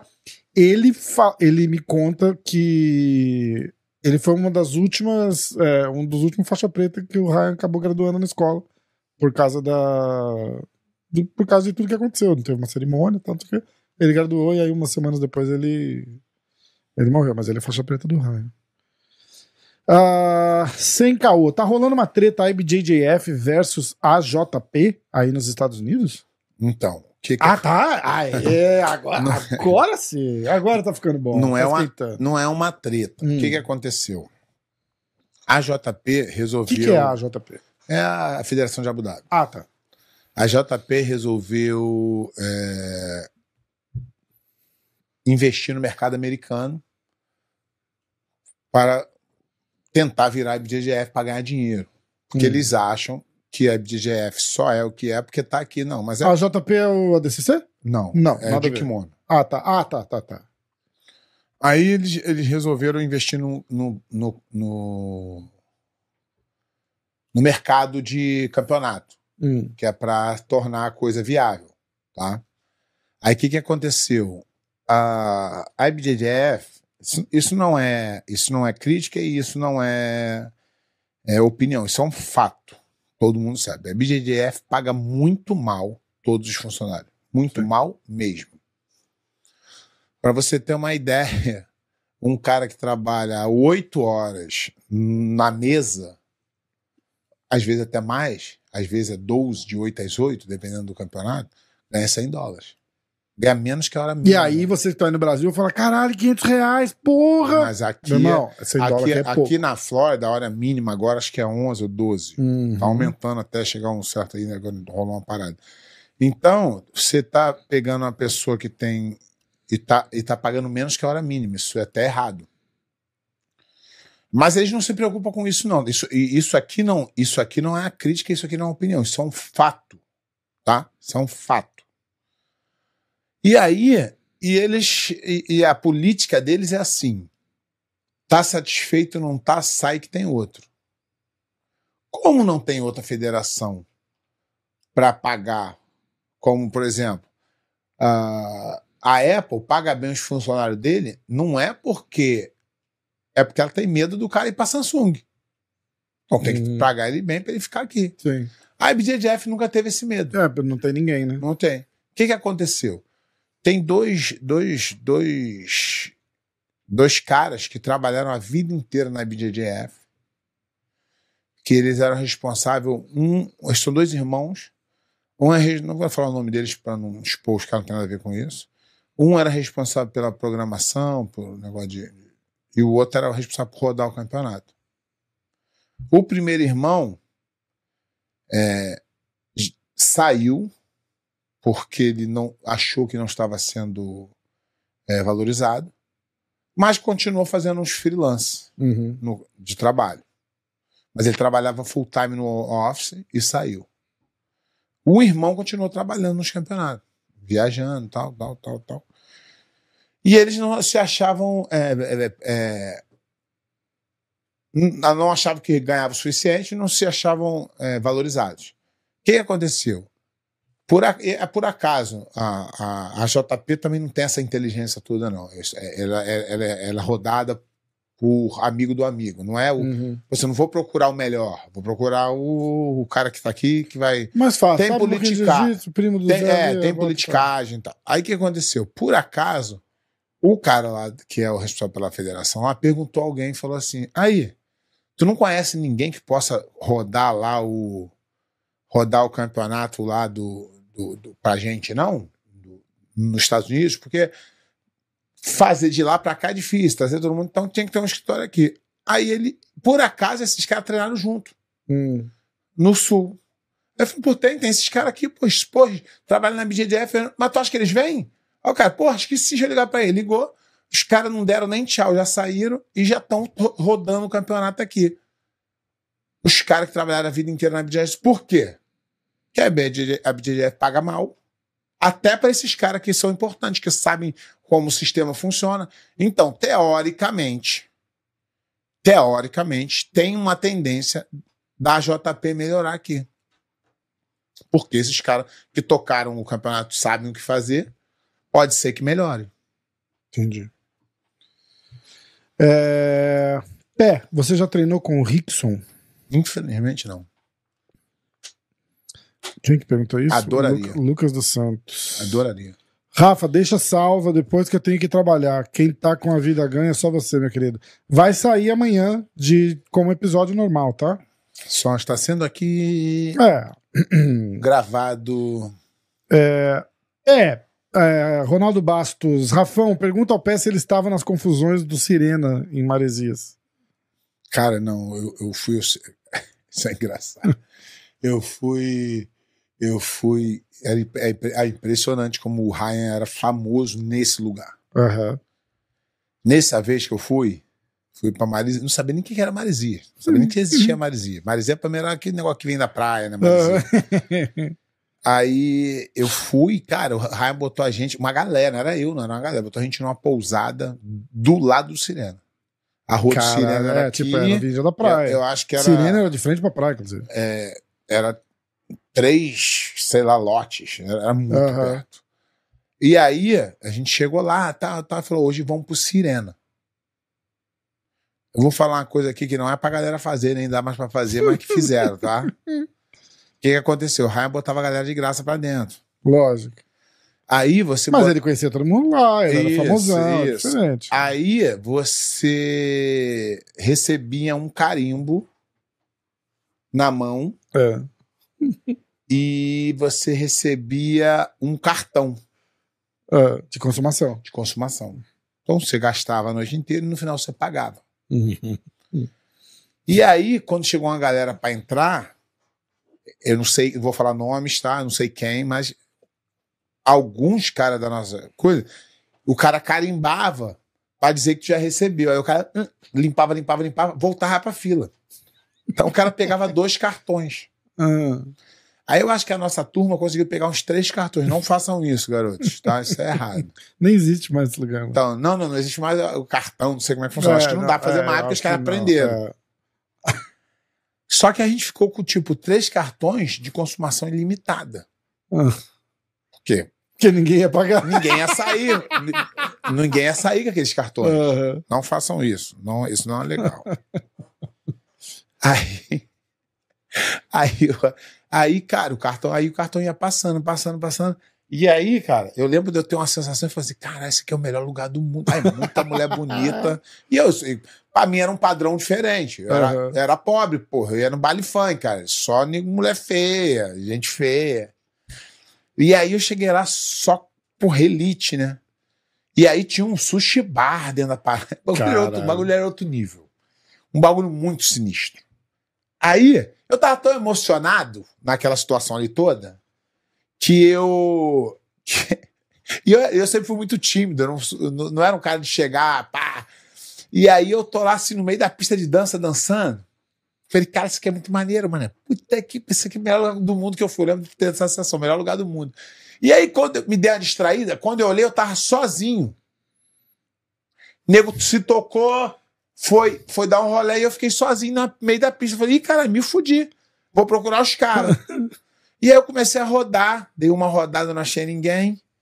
Dei duas rodadas, não achei ninguém. Aí eu parei um dois e falei, mão, porra, sou amigo do Raia lá do Rio. Sabe onde? Você viu ele por aí? O cara falou, ele tá lá no camarote. Eu falei, onde é que é o camarote, mano? Ele falou, "Ah, lá, aquele lugar lá, ó. Aí um negócio muvucado assim, a porta. Aí eu falei, porra, vou meter aqui, né? Cheguei pro segurança e falei assim, ó. Boa noite, meu amigo. Tudo bem? Boa noite, meu amigo. Tudo bem? É que eu sou amigo do Ryan. Aí ele falou assim: todo mundo nesse lugar aqui é amigo, É amigo do do Ryan. Ryan. Aí eu falei: não, mas é que eu tô com ele. Eu falei, irmão, sai, Tô- sai, tá sai. todo mundo com ele. Nisso que eu falei, sai, sai, sai, olha a conexão que eu e o Ryan tinha. Eu todo assim, sem graça, o Ryan, esse Ryan apareceu e puxou minha mão. Vem! Eu falei, caralho, que sorte. O cara, ah, não, beleza, beleza. Entramos no camarote. Eu, eu, eu me sinto até envergonhado em falar isso, tá? eu eu cheguei lá, eu fui azarar uma mulher, né? Aí eu cheguei pra menina e falei, tudo bem? Ela falou, tudo bem. Eu falei assim, é que eu sou lá do Rio, eu sou amigo do Ryan. Aí ela falou assim, você tem nome? Caralho. Aí eu falei, ah, não, desculpa. Aí já dei, já dei uma catada na minha, falei, pô, esse é o melhor lugar do mundo aqui. Ah, E o cara falava assim. Aí, o falou assim, pé, pega na bebida pra menina. Aí eu falava, "Cê- pegava as meninas assim, vocês querem beber o quê? Caralho, que Aí foda. eu falei, eu tô muito pica aqui, mano. Aí foi essa história aí, não, não teve nenhuma. Esse dia teve nenhuma confusão, foi, porra, um dos dias mais engraçados que eu passei na minha vida. É, ó, deixa eu continuar aqui, peraí. Ah, pá, pá, pá. Alguém tinha perguntado do Mika. Pá, pá. Rafael Bastos, pé, o Mika tem chance de ser campeão mundial absoluto, sendo que ele tem o mesmo peso do jacaré? Não, não tem o mesmo peso Olha quem chegou, ó, Rafael Pinheiro. Ele não tem o mesmo peso do jacaré, não. O jacaré era meio pesado, ele é médio, estourado, Hum. ele lutou de leve. Hum, Então, ele teria que. Mas te- não é que ele é favorito. hum. É muito difícil ser campeão absoluto. Mas ele tem chances reais, porque ele é muito bom. Não dá pra te tirar ele como favoritaço, mas que ele é muito bom, ele tem muita chance, tem. Vamos lá, peraí. É, é, você tem acesso ao Carlinhos, consegue trazer ele ou é impossível? Meu irmão, meu irmão encontrou ele no Mundial. aí ele falou assim: Quer ter irmão, porra? Quer ter irmão? Aí O Carlinhos irmão falou? O Carlinhos falou: Ah, Ele veio, porra, caralho, ele é campeão mundial, ele tem que estar aqui, caralho. Porra, eu e o Carlinhos tivemos, sempre tivemos uma relação muito. Temos até hoje. aham. E a, a maioria dos caras desse bar lá não gosta de mim, mas ele Por gosta. quê? Ah, porque eu saí, né? Ah, tá, eu, tá, fa- tá. eu falo demais. Ah, Os caras não gostam. né? Mas e a chance de trazer ele aqui no podcast? Não, aí é muito Ele vem nos campeonatos? Vem. Obrigado. tipo, ele vem. vai estar Só aí no Pan-Americano? Ah, não, ele vai só no. Ah. O máximo que ele vai no Mundial é o Mundial Master, às vezes. Hum. Ah, então. Se ele viesse no Pan-Americano, a gente podia tentar sequestrar ele. É, ele aqui é só se for. Uma van, agarra ele, amarra ele. não tem um filme que eles fazem isso? Com quem que era? Com o, polici... com o presidente, alguma, Alguma coisa, coisa, assim? que não era? só assim. É, era alguma coisa assim. É... Peraí, galera. Eu tô fazendo um post no Insta aqui pra, pra galera entrar pra assistir também. Depois fica todo mundo reclamando. É, não avisou. Vamos lá. Você é a favor da integração entre academias? Fulano da academia X e treinar na academia Y. Lucas dos Santos. Então, eu sou de uma outra época que isso era inaceitável. Foi assim que eu aprendi. É, mas eu também entendo que o jiu-jitsu mudou. Né? Então eu fico ali no meio do caminho. Se você não. Eu acredito que se você não vai lutar com o cara, se for, por exemplo, assim, uh, o cara é, o, tem na minha acadêmica fala, pô, meu, meu primo tá aí, ele, legal, tá, mas uma coisa assim, o cara que é da academia rival ali sempre vir treinar na minha academia, pô, não faz sentido. É, não é de uma academia que você vai competir contra os Exatamente. mesmos caras ali, não, né? Mas, por exemplo, uma academia rival, mas do Brasil. É, não, não adianta, não dá, né? É, mas, mas Vai, vai acabar se trombando em campeonato. você tem né? que ter pelo menos alguma ligação. Pode ser só do. Ah, aqui. Júlio. Ah, tem um cara aqui, ó. Alexandre Nduzua Sampaio Braga. Pé de pano, colega de infância, treinamos de branca. Eu, criança, ele adolescente na Merck. Abraços, tonelada. Ah, eu conheço. Ele era. É, Alexandre Sampaio Braga. é ele mesmo, conheço tonelada. Não, é, não de rico, hein? Ele era. Ah, ele é o. Eu achei que ele tava te mandando tipo um abraço grande, assim, um abraço de Não, uma, dele era uma tonelada. tonelada de abraço. não, o você. apelido dele é é tonelada. Ele era cunhado do Serginho, que era um cara que treinava comigo. Hum. Aí depois o, o meu professor Cabelinho parou de dar aula, eu segui o Cabelinho e o Serginho foi para a Gama Filho, que hoje é GF Team. O Serginho tem uma academia lá na Merck hoje em dia. Meu filho treinou com o Serginho. Legal. E o Serginho tem vários campeões. A academia dele é grande pra caramba lá, tem uma, uma galera boa de competição lá. VN BJJ chegou na área aí também, fala fera. Ah, Renan vai lutar em Orlando? Não. Ele machucou o pulso. Naquele Open lá de Tampa, ele já tava com o pulso não, ele já machucado. tava né? com o pulso É, machucado já é. há muito tempo. Então ele tá com uma lesão no pulso que ele tem que tratar, mas ele não para de treinar. Então É. tá sempre com o pulso machucado. Putz. E aí um médico falou pra mim, tem que ver isso, que isso aí pode ser uma fratura de... Falou um osso aqui que é bem preocupante, só que ele é meio maluco.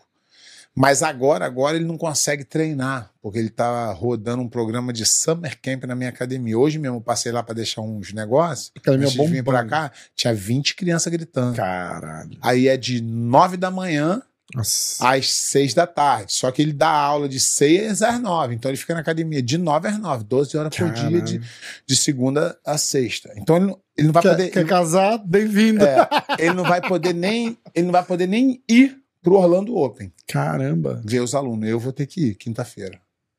E sexta-feira ele não vai poder ir assistir as crianças, que acho que a gente não sei se a gente tem criança sexta. Também não vai, porque ele tem academia sexta. Só vai poder ir no sábado, que é algumas crianças vão lutar. Ah, sem caô. Pé, o que aconteceu com o Mika?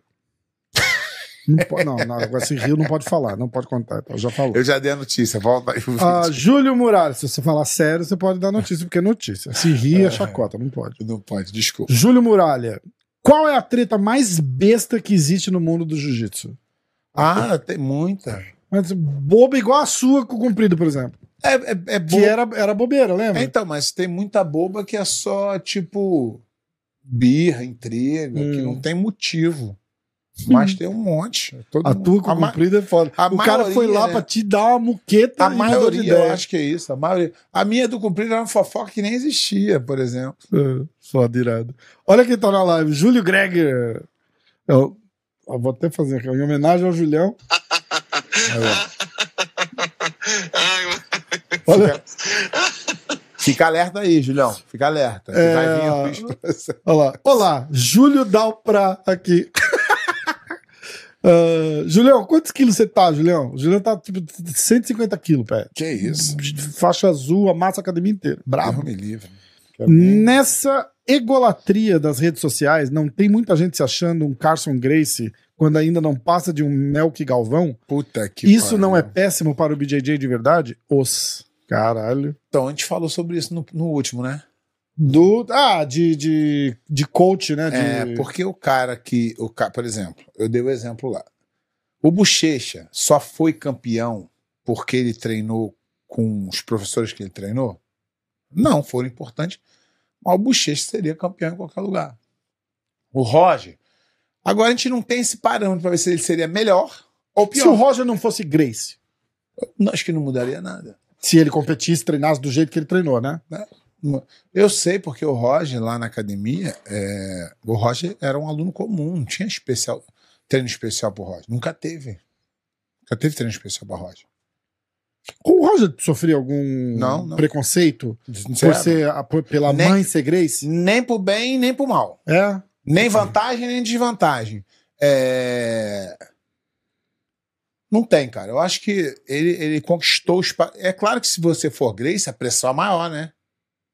Isso é óbvio. Todo mundo quer, quer que tu seja campeão. Tu eu acho que tu tem a vantagem do. A, a desvantagem, não a vantagem. Hum. É óbvio que as portas se abrirão para você mais fácil, mas para resultado. Mas você tem que manter elas abertas. Mas para resultado de campeonato, não. Não ajuda, né? Exatamente. Por exemplo, ele dar aula numa academia seria melhor, pra ele tudo isso. Mas no Arruma uma lutinha casada, faz É, uma mas graninha, mas, aí ser- tem que ir lá e ganhar também, Então, né? mas pra ser campeão do jeito que ele foi, não ajudou nada. Não. Ah, é, ó, pergunta legal essa aqui, ó. Ah, ó, Felipe Azevedo, eu vou. Luan Eric dos Santos. Galera, vai, deixa, ó, galera, deixa dá, dá um likezinho aí no, no, no, no vídeo, vai, por favor. Eu sei que a intenção é não ser uma live, ser um podcast, mas já que a gente tá na live aqui, deixa a porra do like. Tem 50 likes só no vídeo, faz mais de hora que a gente tá ao vivo. Ah, é, você sabe por que o Rickson nunca quis treinar o Roger? Ele sempre fala sobre isso, parece que é uma decepção pra ele. Não, então. Uma decepção o quê? O, o Roger ou. É, não, não pode eu- ser. eu- ou ele não. não ter treinado o Roger. Eu acho que eu, eu acho que é, se for o que eu vi um, um podcast, um negócio aí, o Roger falando que adoraria ter sido treinado pelo Ricks, mas que não aconteceu. Se foi isso. Uhum. Então, o que acontece é o seguinte: dentro da família Grace, dentro da família Grace, existe, ram- existe ramificações. Isso. Módulos. ramificações, tá? Na época que eu competia, existiam três grandes academias Grace Uhum. se enfrentando Três, E- três módulos separados. três modos né? e, e- e se enfrentando, tá? Grace tinha Barro, Maitá Gra- e, Carson. Só que é, na, na, na do Carlinhos, é, era, tinha a, a ramificação do Carlinhos, que era Carlos Grace aqui. Na, na Carson Grace, é ramificação Hélio Carson. E na Mas já tinha os caras mais de fora, né? é, no Carson. Não, não, não, mas todas essas tinham nego de fora já. Sim, aí, aí já é pós-moderno. Ah, tá, tá. tá. Já não é lá atrás. Ah, tá. Aí tinha Grace Maitá, que é, é, é, é Royler Rickson, Isso. E que também é da mesma ramificação. Então, fazia muito pouco sentido esses caras treinar nego de outra. Era impossível a gente treinar no Cássio e o Cássio treinar a Ah, gente. é, faz sentido. Só que de, hoje em dia, É outra coisa. aí já. Eu acho que o, o, o Roller já não era, não tinha mais essa visão de competição. O Carlinho já não tinha mais essa visão de competição. O Carson faleceu, aí criou-se essa essa coisa do da família e, e treinar, tal, entendeu? Essa é a minha visão, tá? Mas não vejo é, uma coisa, ah, não quis, ah, era é que não era para, não era uma coisa usual. Não era uma coisa usual da época, entendeu? Não vejo assim essa diferença absurda, não, de ah, não pode. Não, só tô te falando que o que acontecia era isso. Disputava. É lógico que se o. Eu acho, tá? Essa é a minha opinião. Eu acho que se o Roger batesse lá na porta, o cara ia treinar ele. Mas para treinar ele, ele de repente teria que lutar. É uma coisa meio complicada, não é tão simples, não. Mas eu acho que é a vontade do. é, é, como eu também, pô. Se eu pudesse ter tido aula com o Rix, eu adoraria. Pra caralho, né? Mas eu não ia poder ir no Rix naquela época. que eu- Lógico, lógico. entendeu? Caramba. Foda. Ah, vamos lá. Pé, continua. O Rafael Pinheiro. Pé, continua com os treinos de preparação física. Aliás, o Rafael Pinheiro tá morando aqui nos Estados Unidos. Ele, Ah, é? ele mudou pro Texas. Não sei nem se podia falar ainda, Rafael, mas. Eu, Se não podia, desculpa. eu, tô, eu tô direto, cara. Não paro, não. Ficou. Eu acho muito importante pra mim. Não só no jiu-jitsu, não. Pra vida. E você entrou num shape legal de volta, dá uma animada minha- boa, né? Ficou na minha. O meu. As minhas costas parou de doer. eu- a minha vida melhorou muito, então eu não consigo. Amanhã eu tô até lá. É, Um V- abraço pro meu preparador aí, Diogo Souza. Fera, né? Foi o que eu conheci, né? Foi. VN BJJ. Fala, Pé e Rafa. Muito legal vocês fazerem ao vivo. A terça que vem. Ô, louco, quem sabe faz ao terça, vivo. terça que vem. Vamos tentar de novo ao vivo? Às, Podemos tentar. às 20? 20 Vamos- horas. Vamos confirmar Vamos aí, vamos tentar. É, muito legal vocês fazerem ao vivo. É, qual sua opinião sobre o corretor. O co- corretor não, corredor polonês? Sempre faço na minha academia, porém o último deu uma repercussão muito grande. Então, cara, isso Ah, é... eu acho que ele é daquela academia que viralizou o vídeo. Então, isso é questão de gosto. Eu particularmente não gosto, mas não tenho nada quando sou. Ah, vai, isso é, é gosto de cada um. Tem gente até que gosta.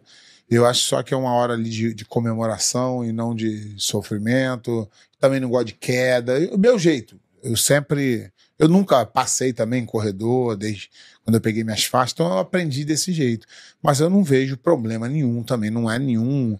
Ah, não é o fim do mundo, né? é, agora é racismo contra o faixa branca. Não, não vejo dessa forma, não. Não é uma coisa. Eu acho que quem, faz, quem gosta faz, quem não gosta não faz, e tá tudo liberado. Ah, o Júlio Greg falou tá com 133 e solto. Ó, brabo pra caralho. Sa- Pé, hã? Sabe que passa dos 120, o cara sempre mente. É, né? Tá com Deve tá com 150. Foda. É, pé, a treta Ralph e Feitios Feitosa. e Feitosa tá em aberto ainda? Eu nem sabia que tinha Ah, treta do eu- Ralph com Feitosa, porra. Mas foi aquela briga lá, né? Ah, Do- ainda? Ah, tá, tá, tá. A do cachorrinho? É. Ah. Quem era pra ter apanhado era. Ah, era o Feitosa, era não era o cachorro. é, ah, eu não mas sabia, aí ó, tá não sabia disso. Isso aqui rola nas bocas miúdas, né? Entendi, Não é nem botar entendi. falando, tô falando demais já. É, é. Ah, papá, vamos lá. Vinilton. Ficou padrão esse formato ao vivo. Parece que assim o pé responde legal todas as perguntas e aprofunda em todas as histórias das antigas. Ô, louco, quem Ué. sabe faz ao vivo. Pra ficar melhor agora, só se fizesse de segunda a sexta. Caralho. Acabou a vida. Ai, cacete. Felipe Salgado, desafio Blend Café Jiu-Jitsu. Vai bombar. Obrigado pela parceria. Seminário Kids é surreal. Virtual Jiu-Jitsu. Ah, ah, eu acho que eles que mandaram. o- Lembra uma vez que eles pediram pra gente ajudar a divulgar? O Blend Café Jiu-Jitsu. Desafio Desafio, café jiu-jitsu, é isso aí. Compra aí o café. Eu acho. Não, é o campeonato. Rafa, não tem jeito. Compra o café. Compra o café do Vou até Jiu-Jitsu. tomar um uísque aqui, tem um bolinho. Assinado pelo Conor McGregor. Senão atira o meu. Não apaga o. Não apaga o. Cara vem aqui, quebra. Pá! Mostra, mostra na câmera que eu vou dar. Ó, ó lá. Ô, louco, quem sabe É, faz ao vivo. Rafael Maurão Muraro Williman. Discordo de uns 90% da visão do mundo do pé de pano. Dito isso, não perco um episódio da hora do Tá Jiu-Jitsu. tudo certo. Acho que ele é a única pessoa do esporte que consigo ouvir sempre. Bom demais. Tá tudo certo. Diego Frajola. até, eu, até eu não concordo comigo, porra. Não, eu concordo com tudo que eu sou o passapano. Ah, pé de pano fez história no jiu-jitsu com kimono ou no gi, mas nem por isso é o dono da razão. Mas sempre entrega um programa com polêmicas ou não. Não entendi. É, eu- eu- eu- é é, os caras parecem chover no molhado. Eu acabei de falar que eu tô dando a minha opinião. Você tem o direito de gostar, não gostar e nem querer ouvir. Não quer, xizinho, pum pra casa. Vai, vai ouvir o soco na cara. É, manda um abraço É. pra Manaus, Toguro. Manaus é a galera de. Fui Manaus já. Já fui Manaus. É, fui Manaus não que pode é? mais agora. Fui Manaus, o- fui O, Manaus. o Melk Galvão é de Manaus. Ih, não pode. Não, eu eu- conheço a galera de Manaus. Eu sou bicho solto em Manaus, vamos ligar para os caras de Eu Manaus. sou, fazer os eu caras de sou Manaus galera aqui. bicho solto. Galera de Manaus me, me liga direto aí pra falar negócio de Manaus.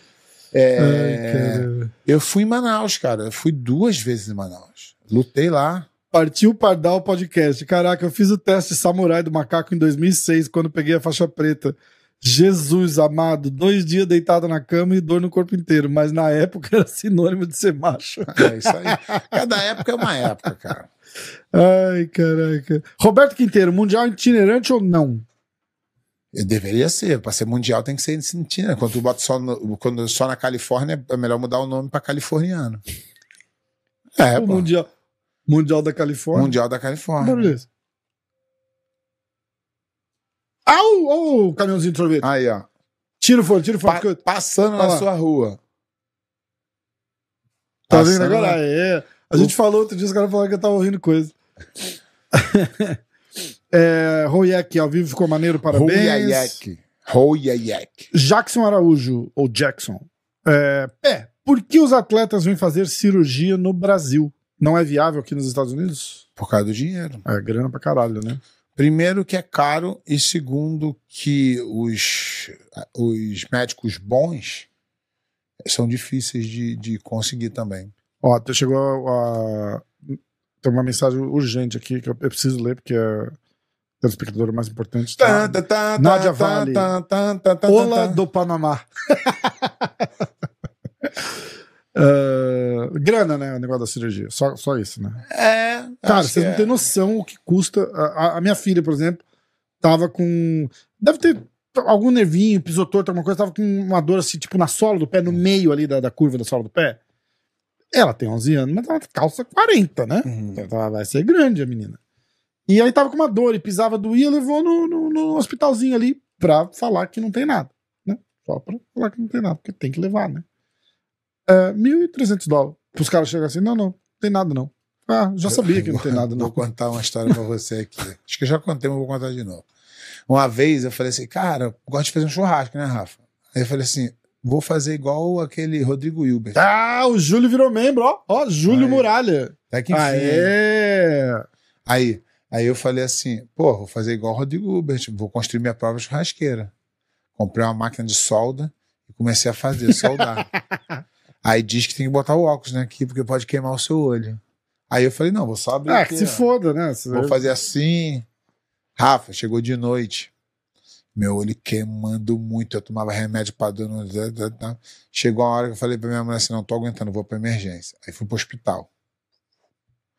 Cheguei lá no hospital. Eu sempre prefiro pagar mais no plano de saúde para um deductible não ser tão caro, Uhum. né? Então, vamos dizer. Tipo a franquia. Franquia que chama? É, até X você, você vai no negócio, até X você paga, de X em diante o, o, o- seguro o paga. seguro paga. E aí tem gente que para pagar menos bota uma coisa e outra, ah, não vai acontecer nada e tal. Aí, e, e aqui o hospital é muito caro. Se tu for num walking clinic, se for numa coisa menor, você paga mais barato. Sim. E no hospital um band-aid é 300 dólares, um band-aid. Uma aspirina é 300 dólares. É. Mas não é a aspirina. É a produção. Tem que ter Claro. um cara para levar, tem que ter, tem que pagar isso, então tem que ter revertição. É, é, é fora, é surreal, mas é. E aí, Rafa, eu falei, caraca, e agora? Aí cheguei lá, com, com muita dor no olho. Muita, uma dor assim, inacreditável. Aí eu falei, ai, ai. E eu sou um cara muito. Eu sou um cara que sou muito resistente à dor. Eu resisto à dor. Só que nesse dia não tava aguentando. Aí fui lá, entrei, deitei na cama. Isso era na época do Covid, né? Ficar sozinho lá. Aí veio, aí demorou pra caraca. Aí veio a mulher, a enfermeira, e botou um analgésico no meu olho. Porra, que sensação boa, mano. Duas gotinhas aqui, duas gotinhas aqui, e tacou um negócio com gelo aqui. Rafa, eu, chegava a dormir assim, ó.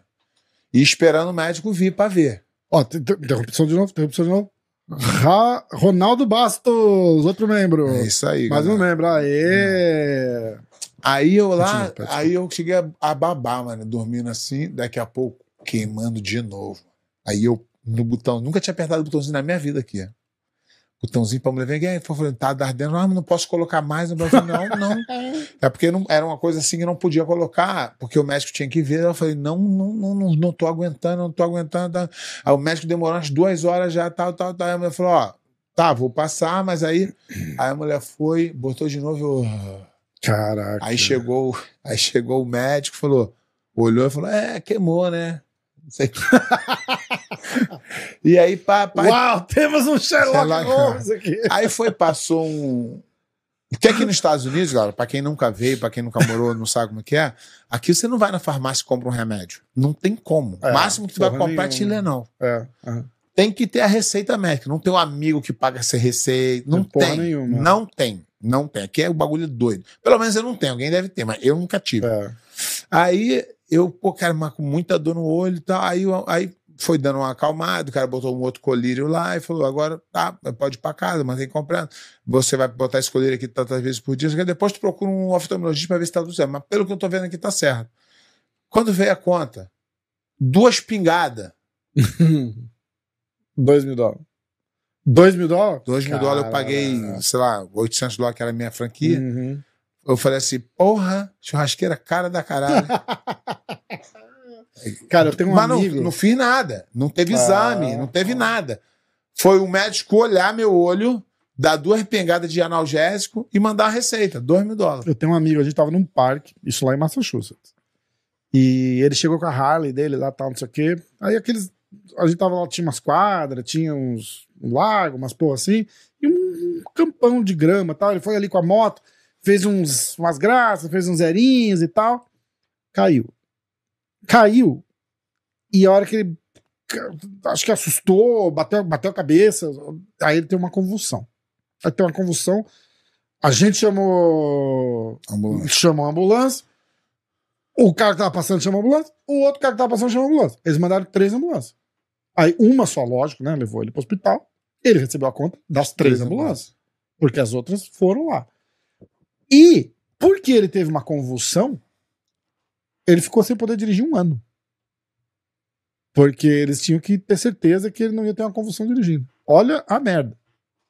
Olha a merda. E assim, aí gastou, veio 10 mil dólares da, da, da ambulância, Então das foi barato. três ambulâncias.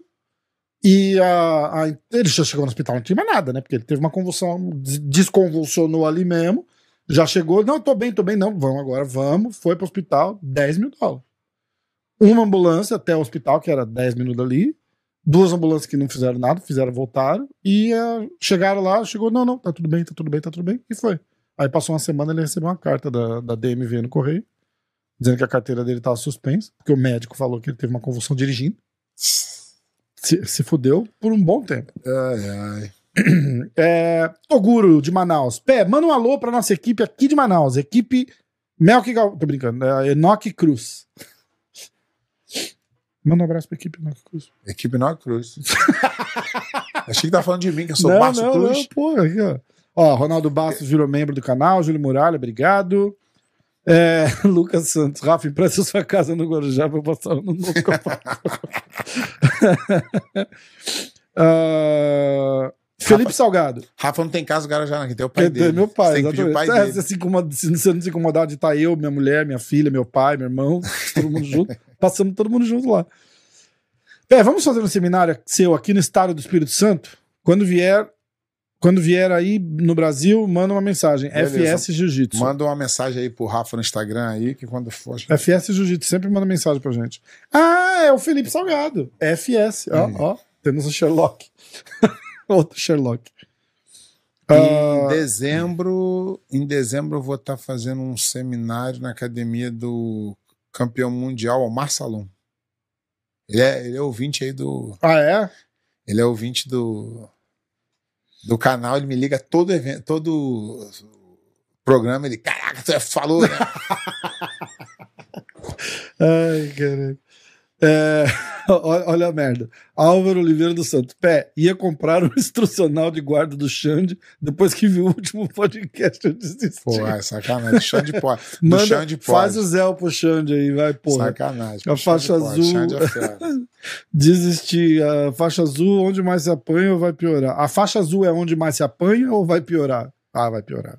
Cara, porra, é, é, é um, é um sentimento ruim, cara, porque, na verdade, tu vai apanhar a vida inteira, né? Só vai mudar quem vai te bater. Mas de, de treino, assim, não é a faixa roxa que apanha mais? Não, cara, não tem Não, isso, não cara. tem? Tu vai apanhar mesmo, todas. A não, Então, ser, que- a não ser que tu seja um gênio de Eu jiu-jitsu. imagino assim, tipo, faixa roxa. O molequinho já tá bom de jiu-jitsu, faixa roxa. Vai rolar com faixa marrom, faixa marrom vai dar um calor nele, porque não Ai. vai querer perder do faixa Às roxa. vezes não. N- não? Às vezes, não, Ah, às vezes faixa roxa tá. vai dar um calor no É, marrom. é. Isso aí não... Tá. tá. Mas alguém vai te bater. Fique Sempre, tranquilo. né? Tu vai bater em alguém, alguém. Tomara que tu bata mais que apanha, porque tu consegue lidar melhor com sentimentos. Tu apanha mais, tu tem que ser um cara bem forte de cabeça. Ronaldo Bastos, Pé, você. ah, você pode não ser mais da Grace Barra, mas sempre será Barra Grace. Eu, eu, eu, eu sempre. Eu, eu, eu, eu tenho o maior carinho pelo Carlinhos, pela Barra Grace, que é o, quando eu, onde eu tive lá, onde eu aprendi, onde a maioria dos meus amigos vieram também. Não tem nada contra a Grace Barra de hoje, apesar de discordar de algumas coisas, mas não tem nada contra, não. Tem grande, grandes amigos lá. Mas tem uma galera que não gosta de mim, a galera da diretoria lá não gosta muito, não. É, porque o Jiu-Jitsu Carioca foi o pre- precursor de tudo, está tão embaixo hoje em dia. Cadê a galera das antigas? Juliano Gasal. É, na verdade, é, eu acho que no, o, o, o jiu-jitsu expandiu, né? Eu era do Rio, vim para Tampa, o, o Gordo era do Rio, foi para Weston, é, vários- o Roller era do Maitá, foi para Califórnia. Então, foi isso, a exportação fez com que desse uma... Mas ainda sai muita gente boa do Rio de Janeiro, muita. Falar em gordo, a gente pode anunciar que a gente vai gravar com o gordo? Tem, deixa eu só confirmar, confirmar com ele. aqui Confirma, agora. confirma. Confirma ao vivo, já liga pra ele, bota ele na, na, na ligação aí. Estamos ao vivo. Ao vivo. Não era o Gugu que ficava falando assim no meio do programa? Ao vivo. Ao vivo. Ah, pá, pá, pá. Diego Frajola. Pé, qual a sua opinião sobre o formato de competições da IB- IBJJF? Brasileiro, sul-americano, europeu, Europa, PAN, Estados Unidos, Mundial, Estados Unidos. Então, o, o- é- é- o Pan-Americano tinha que se rodar também. Uhum. O europeu tinha que rodar a Europa. O Mundial tinha que rodar o mundo. Essa é a minha opinião. Mas. O Pan-Americano tinha a que minha, ser a minha na opinião. América. a- Inclusive, a tinha que ser o Pan-Americano ganhou um japonês outro dia, não foi? É, a minha opinião. A minha opinião e merda, a merda tá valendo mais que ainda fede. João Guimarães Junqueira Neto. Ele é muito rico ou o nome dele só é grande mesmo? nome de rico, né? Verdade. É, doutor, gostaria de chamar aqui o doutor João Guimarães Junqueira Neto, os, os Junqueiras Netos. que é com a palavra aqui, por favor, o excelentíssimo João Guimarães Junqueira Neto. Os Guimarães Junqueira.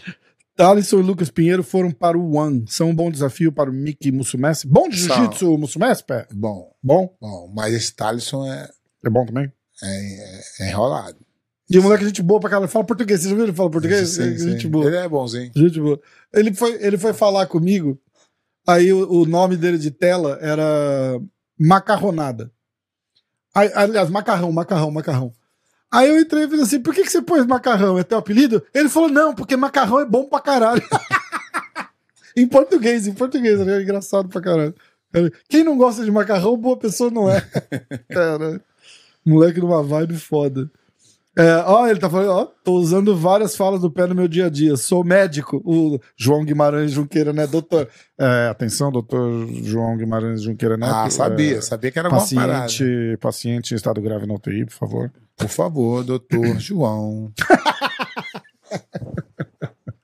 Ai, caraca. É... Matheus Sampaio, lembre-se que você sempre tem a opção de fazer o seu podcast, chamar seu convidado. né? Exatamente. Não tá- Não gostou, e não vou né? ficar Exatamente. chateado. Não vou achar que é concorrência, não, não, nada disso. Vou achar legal. De parar de perturbar já ajuda. Ai, caraca. Ó, galera, estamos puxando duas horas de, de episódio aqui. A gente vai preparar para encerrar já já, tá? Quem tiver pergunta, já manda aí agora.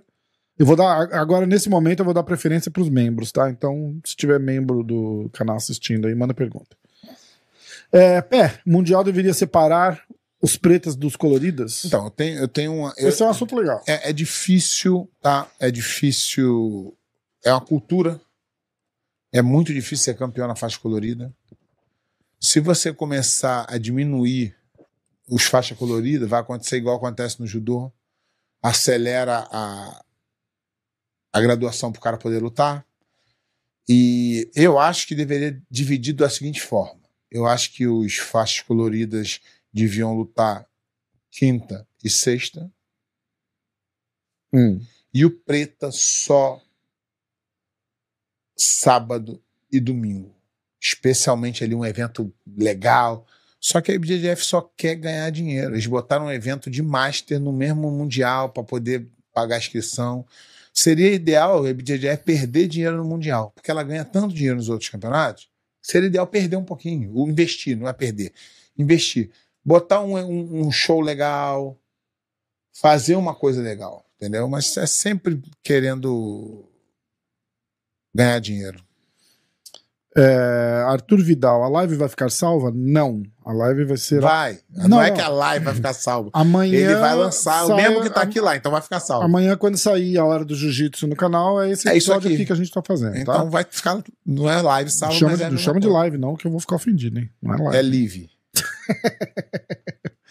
É, Em Ronaldo- homenagem, em ó, homenagem à filha. minha filha. Ronaldo Bastos. Rafão, fala que estou emprestando minha kitnet em frente à Bela Praia, no balneário de São Vicente. Caralho. Eu acho que ele acabou de mudar de ideia, ele vai ficar em São Paulo mesmo. ai, ai, ai, ai. Lucas dos Santos, qual cidade você escolheria para morar se voltasse ao Brasil, pé? Aí, nego só quer me botar na situação, porque o que eu vou falar, nego não gosta. Eu não tenho como voltar a morar no Brasil. Eu adoro ir ao Brasil. Passear. Bem rápido, que aí eu fico com raiva e volto. É, não, mas é que, é que passou um tempinho e começa a vir problema, né? É, é, é, Os Ó, as vou as contar- duas, duas semanas é maravilhoso. Vou contar o. o- o- é, eu, eu mesmo não tenho. Eu, eu, eu virei americano, americano mesmo. Eu não tenho nada no Brasil. Não tenho uma conta de banco. Não tenho nada. Eu sou um indigente no Brasil. Tudo meu é aqui. Então eu não tenho que resolver problema nenhum. Mas a minha esposa, ela ainda tem algumas coisas para resolver no Brasil, porque o pai dela faleceu, aí entrou em inventário, aí tem umas coisas. Então, como ela não pode ir lá o tempo inteiro, ela fez uma procuração para a mãe dela. E a mãe dela estava resolvendo o problema. Aí a mãe dela foi resolver um problema, a mulher falou: essa procuração venceu. Aí eu, por ignorância, eu não sabia nem que vencia. Só que aí eu, naquela, naquela mentalidade americana, falei assim: pô, estamos aqui no Barra Shop, vamos ali no cartório, tu faz uma na hora. Lógico.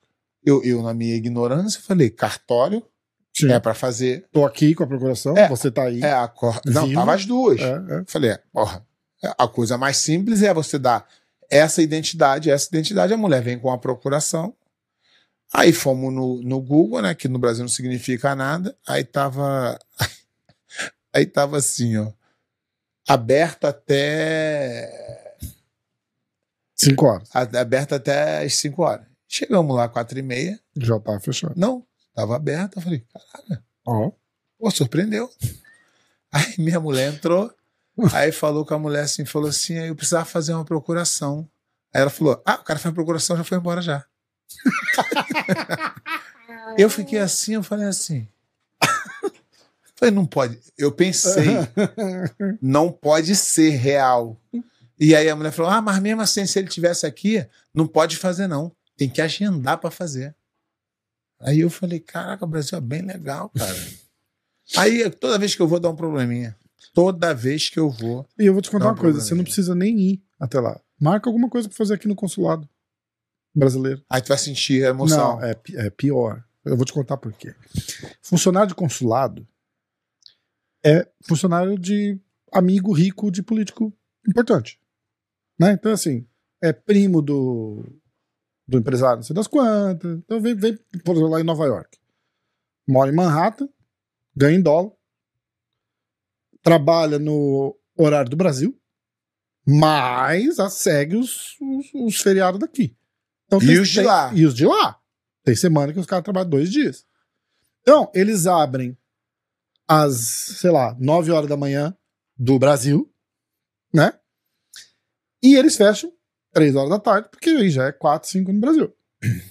Aí eu fui lá fazer uma procuração. Procuração, mesma coisa, por isso que eu lembrei da história. Deveria ser simples, Pro meu pai. assim, eu penso. Meu passaporte estava vencido. Cagada minha, tudo bem. Mas aí, como é, é, documento daqui não vale, então green card não vale, passaporte americano não vale, minha driver's license não vale, não vale nada, esquece. Levei minha identidade brasileira, minha certidão de nascimento, meu passaporte, minha carteira de motorista vencida, porque, porra, eu moro aqui faz 20 anos.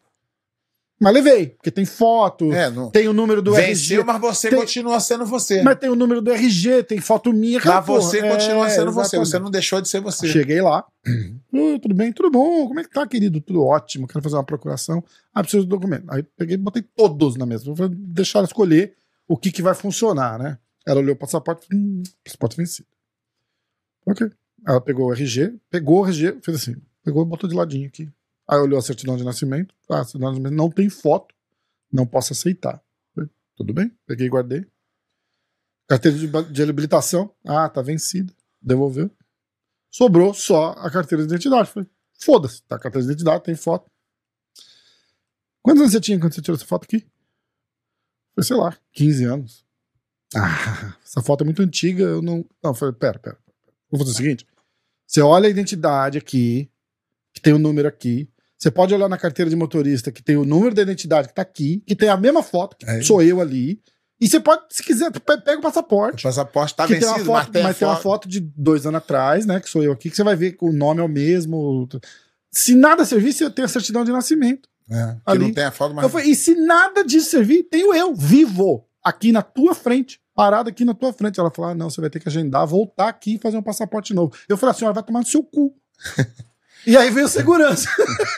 aí o segurança começou a vir. Eu falei, você não pode falar assim com a pessoa. Eu falei, não, vai tomar no cu. Eu falei, eu tô aqui. Eu falei, eu dirigi duas horas pra vir aqui, eu paguei a porra da FI, eu tô aqui na fila esperando, eu tô vivo, vivo, aqui na tua frente. Você vai me fazer. A... Se precisa do passaporte, eu entendo tá? Só que você vai fazer agora, eu não volto aqui pra fazer. Aí chamou, não sei o que, aí veio o cônsul, me puxou de lado e me disse, "Ah, vamos fazer o seguinte, eu vou, você me deixa esses negócios aqui, vai pra casa, a gente, daqui a gente pega e faz por e-mail, pode ser? Eu falei, pode. Eu não falei que eu morava ali re- relativamente perto. Tá, eu vim da- do cu do Judas pra casa, seis dias de ônibus, dormi na- no banco da praça, fiz mó drama, né?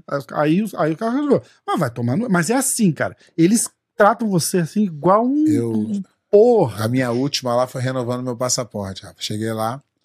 E isso que tem lá, tem que agendar. No, no de Miami você tem que agendar. E só agenda para três meses para frente. Você, para agendar, tem que mandar todos os documentos, foto de tudo, para tu poder ir lá. Cheguei lá. Aí eu tinha cópia, uma foto da minha certificado de reservista. Hum. Aí cheguei lá, eles aprovaram, aí eu peguei todos os documentos, todos, e, e dei uma cópia do reservista. E dei. Aí o cara, pá, pá. Aí o cara falou, e o original? Eu perdi. Ele falou, hum, Ah, era esse que eu porra, precisava. não vai dar. Eu falei assim, mas tu sabe que não teve guerra. tu sabe que ninguém foi convocado Nem vai ser nunca. e não vai ser agora que não mudou desse pro outro. Eu já apresentei o original da última vez que eu Ai, fiz. cara. Aí o cara falou, hum, mas mesmo assim, eu falei, então faz um favor pra mim. Chama o cônsul, que eu quero revogar a minha, a minha cidadania brasileira. Eu não quero mais ser brasileiro. Agora. Eu cansei. Eu sou americano. Eu virei americano. Eu não quero mais. Aí deram um jeito. Aí o cara, não, não, calma aí, É, calma aí. Eu falei, não, não, não, não. Quem não aí, quer caralho. mais sou eu. Foda. Aí o cara falou: não, não, eles vão aceitar, eles vão aceitar. Porque o meu pai é português. Eu falei, quer Uhum. saber? Foda-se. Você é português e Vou, você é abrir, americano. vou tirar minha, situação, minha cidadania a- a- portuguesa, entro no Brasil como português, a hora que eu quiser ir, e o resto do mundo eu entro como americano. Lá no Brasil é criar dificuldade para vender facilidade. Foda. Aí, aí o que acontece? Ah, não, mas não tem, não cobra, é, mas aí o amigo bota na frente, aí tu cria um poder. É, Então não dá. No, no Brasil, eu moraria em Tampa. Ronaldo Bastos, o consulado da Itália no Rio é mil vezes pior, acredite. É, eu acredito. Porque também. a, a Nádia tá mexendo na cidadania da Live e tá terrível também. Ah, Tiago Dias. O que o pé acha da profissão pai de atleta? Ai, caralho. Enquanto, enquanto não cancelarem o canal da gente, vocês não vão sossegar, né? É... Gui, um campeonato em Curitiba lá por 2002, 2004, o Zé Mário tava com o microfone e foi querer esculachar o pé por estar em um lugar que não deveria. Pé intimou ele pra porrada, lembra disso? Não, não, nunca teve isso. Não, não teve? Eu lutei em Curitiba uma vez. É, foi essa vez então. Não, não, mas não, não teve nenhum problema, não. Não. Deve estar confundindo eu com alguém. Tá. Eu lutei lá um campeonato que valia dinheiro. Eu lembro até hoje, eu fui campeão no preta, ganhei um dinheiro e o Shogun foi campeão no azul. Caralho, que massa, cara. É, Arthur Vidal fazendo na- live, daqui a pouco é TikTok e berimbolo, pé. Cuidado. Porra, não é live, caralho. É podcast, podcast, ao vivo. Podcast ao vivo. Podcast ao vivo. Ô, É. louco, meu. Rafa, quando for numa coletiva UFC, pede pro Dana White pra trocar o desempate do Fight Pass. Até a Power Slap ia ser melhor que o desempate do IBI. Caralho, já pensou? Foi pro Dana- empate, o vamos Da- pro Power Slap o pra ver quem ganha. O Dana White não sabe nem o que, que tá acontecendo Eu naquilo não- ali. Se tu falar pra ele, ó, porra, a regra do Fight Pass, ele, hã? É, foda. É, que mais? Roger Rodrigo de Oliveira. Vou voltar essa pergunta que foi legal. É, é, tem algum motivo específico pra tu ser para você ter virado guardeiro ou foi algo natural? Você foi o primeiro guardeiro campeão mundial absoluto. Raro um cara grande fazer guarda na época. Na época era mesmo. É, na verdade, eu, eu na verdade eu comecei pequeno e fiquei grande depois, né? Eu comecei no jiu-jitsu, eu tinha 75 quilos, 76. Aí depois que eu fui que subi, era, mas não é que eu fiquei fortão, não, que eu era muito magro, era da mesma altura. Então só comecei a comer um né? pouquinho É. mais, porque treinava, né? E aí deu uma encorpada. Tiago Dias, eu já perguntei o que que o Pé acha da profissão de atleta. Eu- eu pai, luto- pai de atleta. Eu lutei de médio, meio pesado, pesado, super pesado e pesadíssimo. Ó, Jaspion Kiyoshi, caralho, Kiyoshi é, é professor também de jiu-jitsu, treinador do Lucas Almeida, que luta no, no UFC. Rafa, boa tarde, monstros, valeu, irmão. É, Júlio Muralha, o quinteto está voltando, topa lutar no Gui com o Sakuraba no Japão?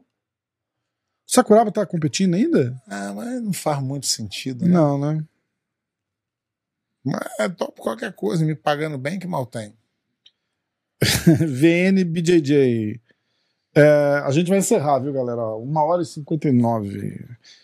É, pé, a faixa preta do Mojacinho, um saco de merda. O que, que vale mais? Saco de merda, tu pode tacar em alguém, usar como arma, botar pra feder. Muito mais. Saco de merda, mas muito mais.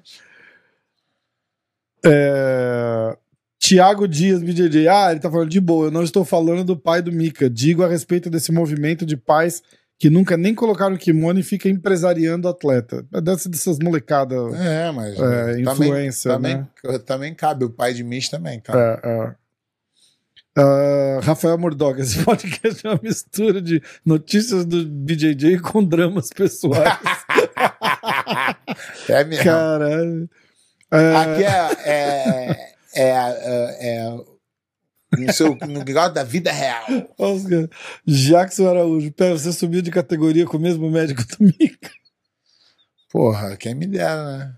Eu subi de categoria, fiquei com a mais gordinho. Ronaldo Bastos, e a última, hein? É, Ryron voltou ao Brasil. Você sabe com quem ele treinará no Rio? Não sei. Ah, Não sei. ele não tá treinando na academia da Kira ou é lá, é- essa, essa aquela academia da Kira é pra, mais pro infantil? Eu não sei. Você como também nunca não fui lá, não tem- essa informação eu não vou ter. A princípio não tem. É, VNBJJ, muito obrigado pelo programa, valeu. Galera, obrigado aí todo mundo que, que assistiu ao vivo. Você que tá ouvindo aí na Spotify e, e aqui no YouTube, Depois, se inscreve. Amanhã, né? Vai sair amanhã. exatamente. Aí você se inscreve, deixa o Ô, like. louco, quem sabe faz segue vivo. o pé de pano aí. Uma semana que vem eu vou, eu vou fazer o seguinte: eu vou botar as caixinhas de pergunta Hum, no Insta hum. e o chat na live eu vou deixar só pra membro. Melhor. Não faz aí, sentido? quem Faz quiser sentido. vai lá. Quem não Aí quiser a gente fala, ó, quem Ah. quiser fazer pergunta vai no Instagram. Ah, Não, não, já li, já li. Começou, não Ah, vale acabou? mais. É, acabou. Acabou? Ah, tem, tem que dar uma moral pra quem virou membro. Sim. Entendeu? Tem que dar uma moralzinha pra quem é membro. Galera, obrigado. Valeu demais aí todo mundo que assistiu. E é isso. Tamo junto. Vamos? Ô, louco, meu. Quem sabe faz ao vivo. Valeu, Pé. Valeu. é, obrigado. Legal pra caralho.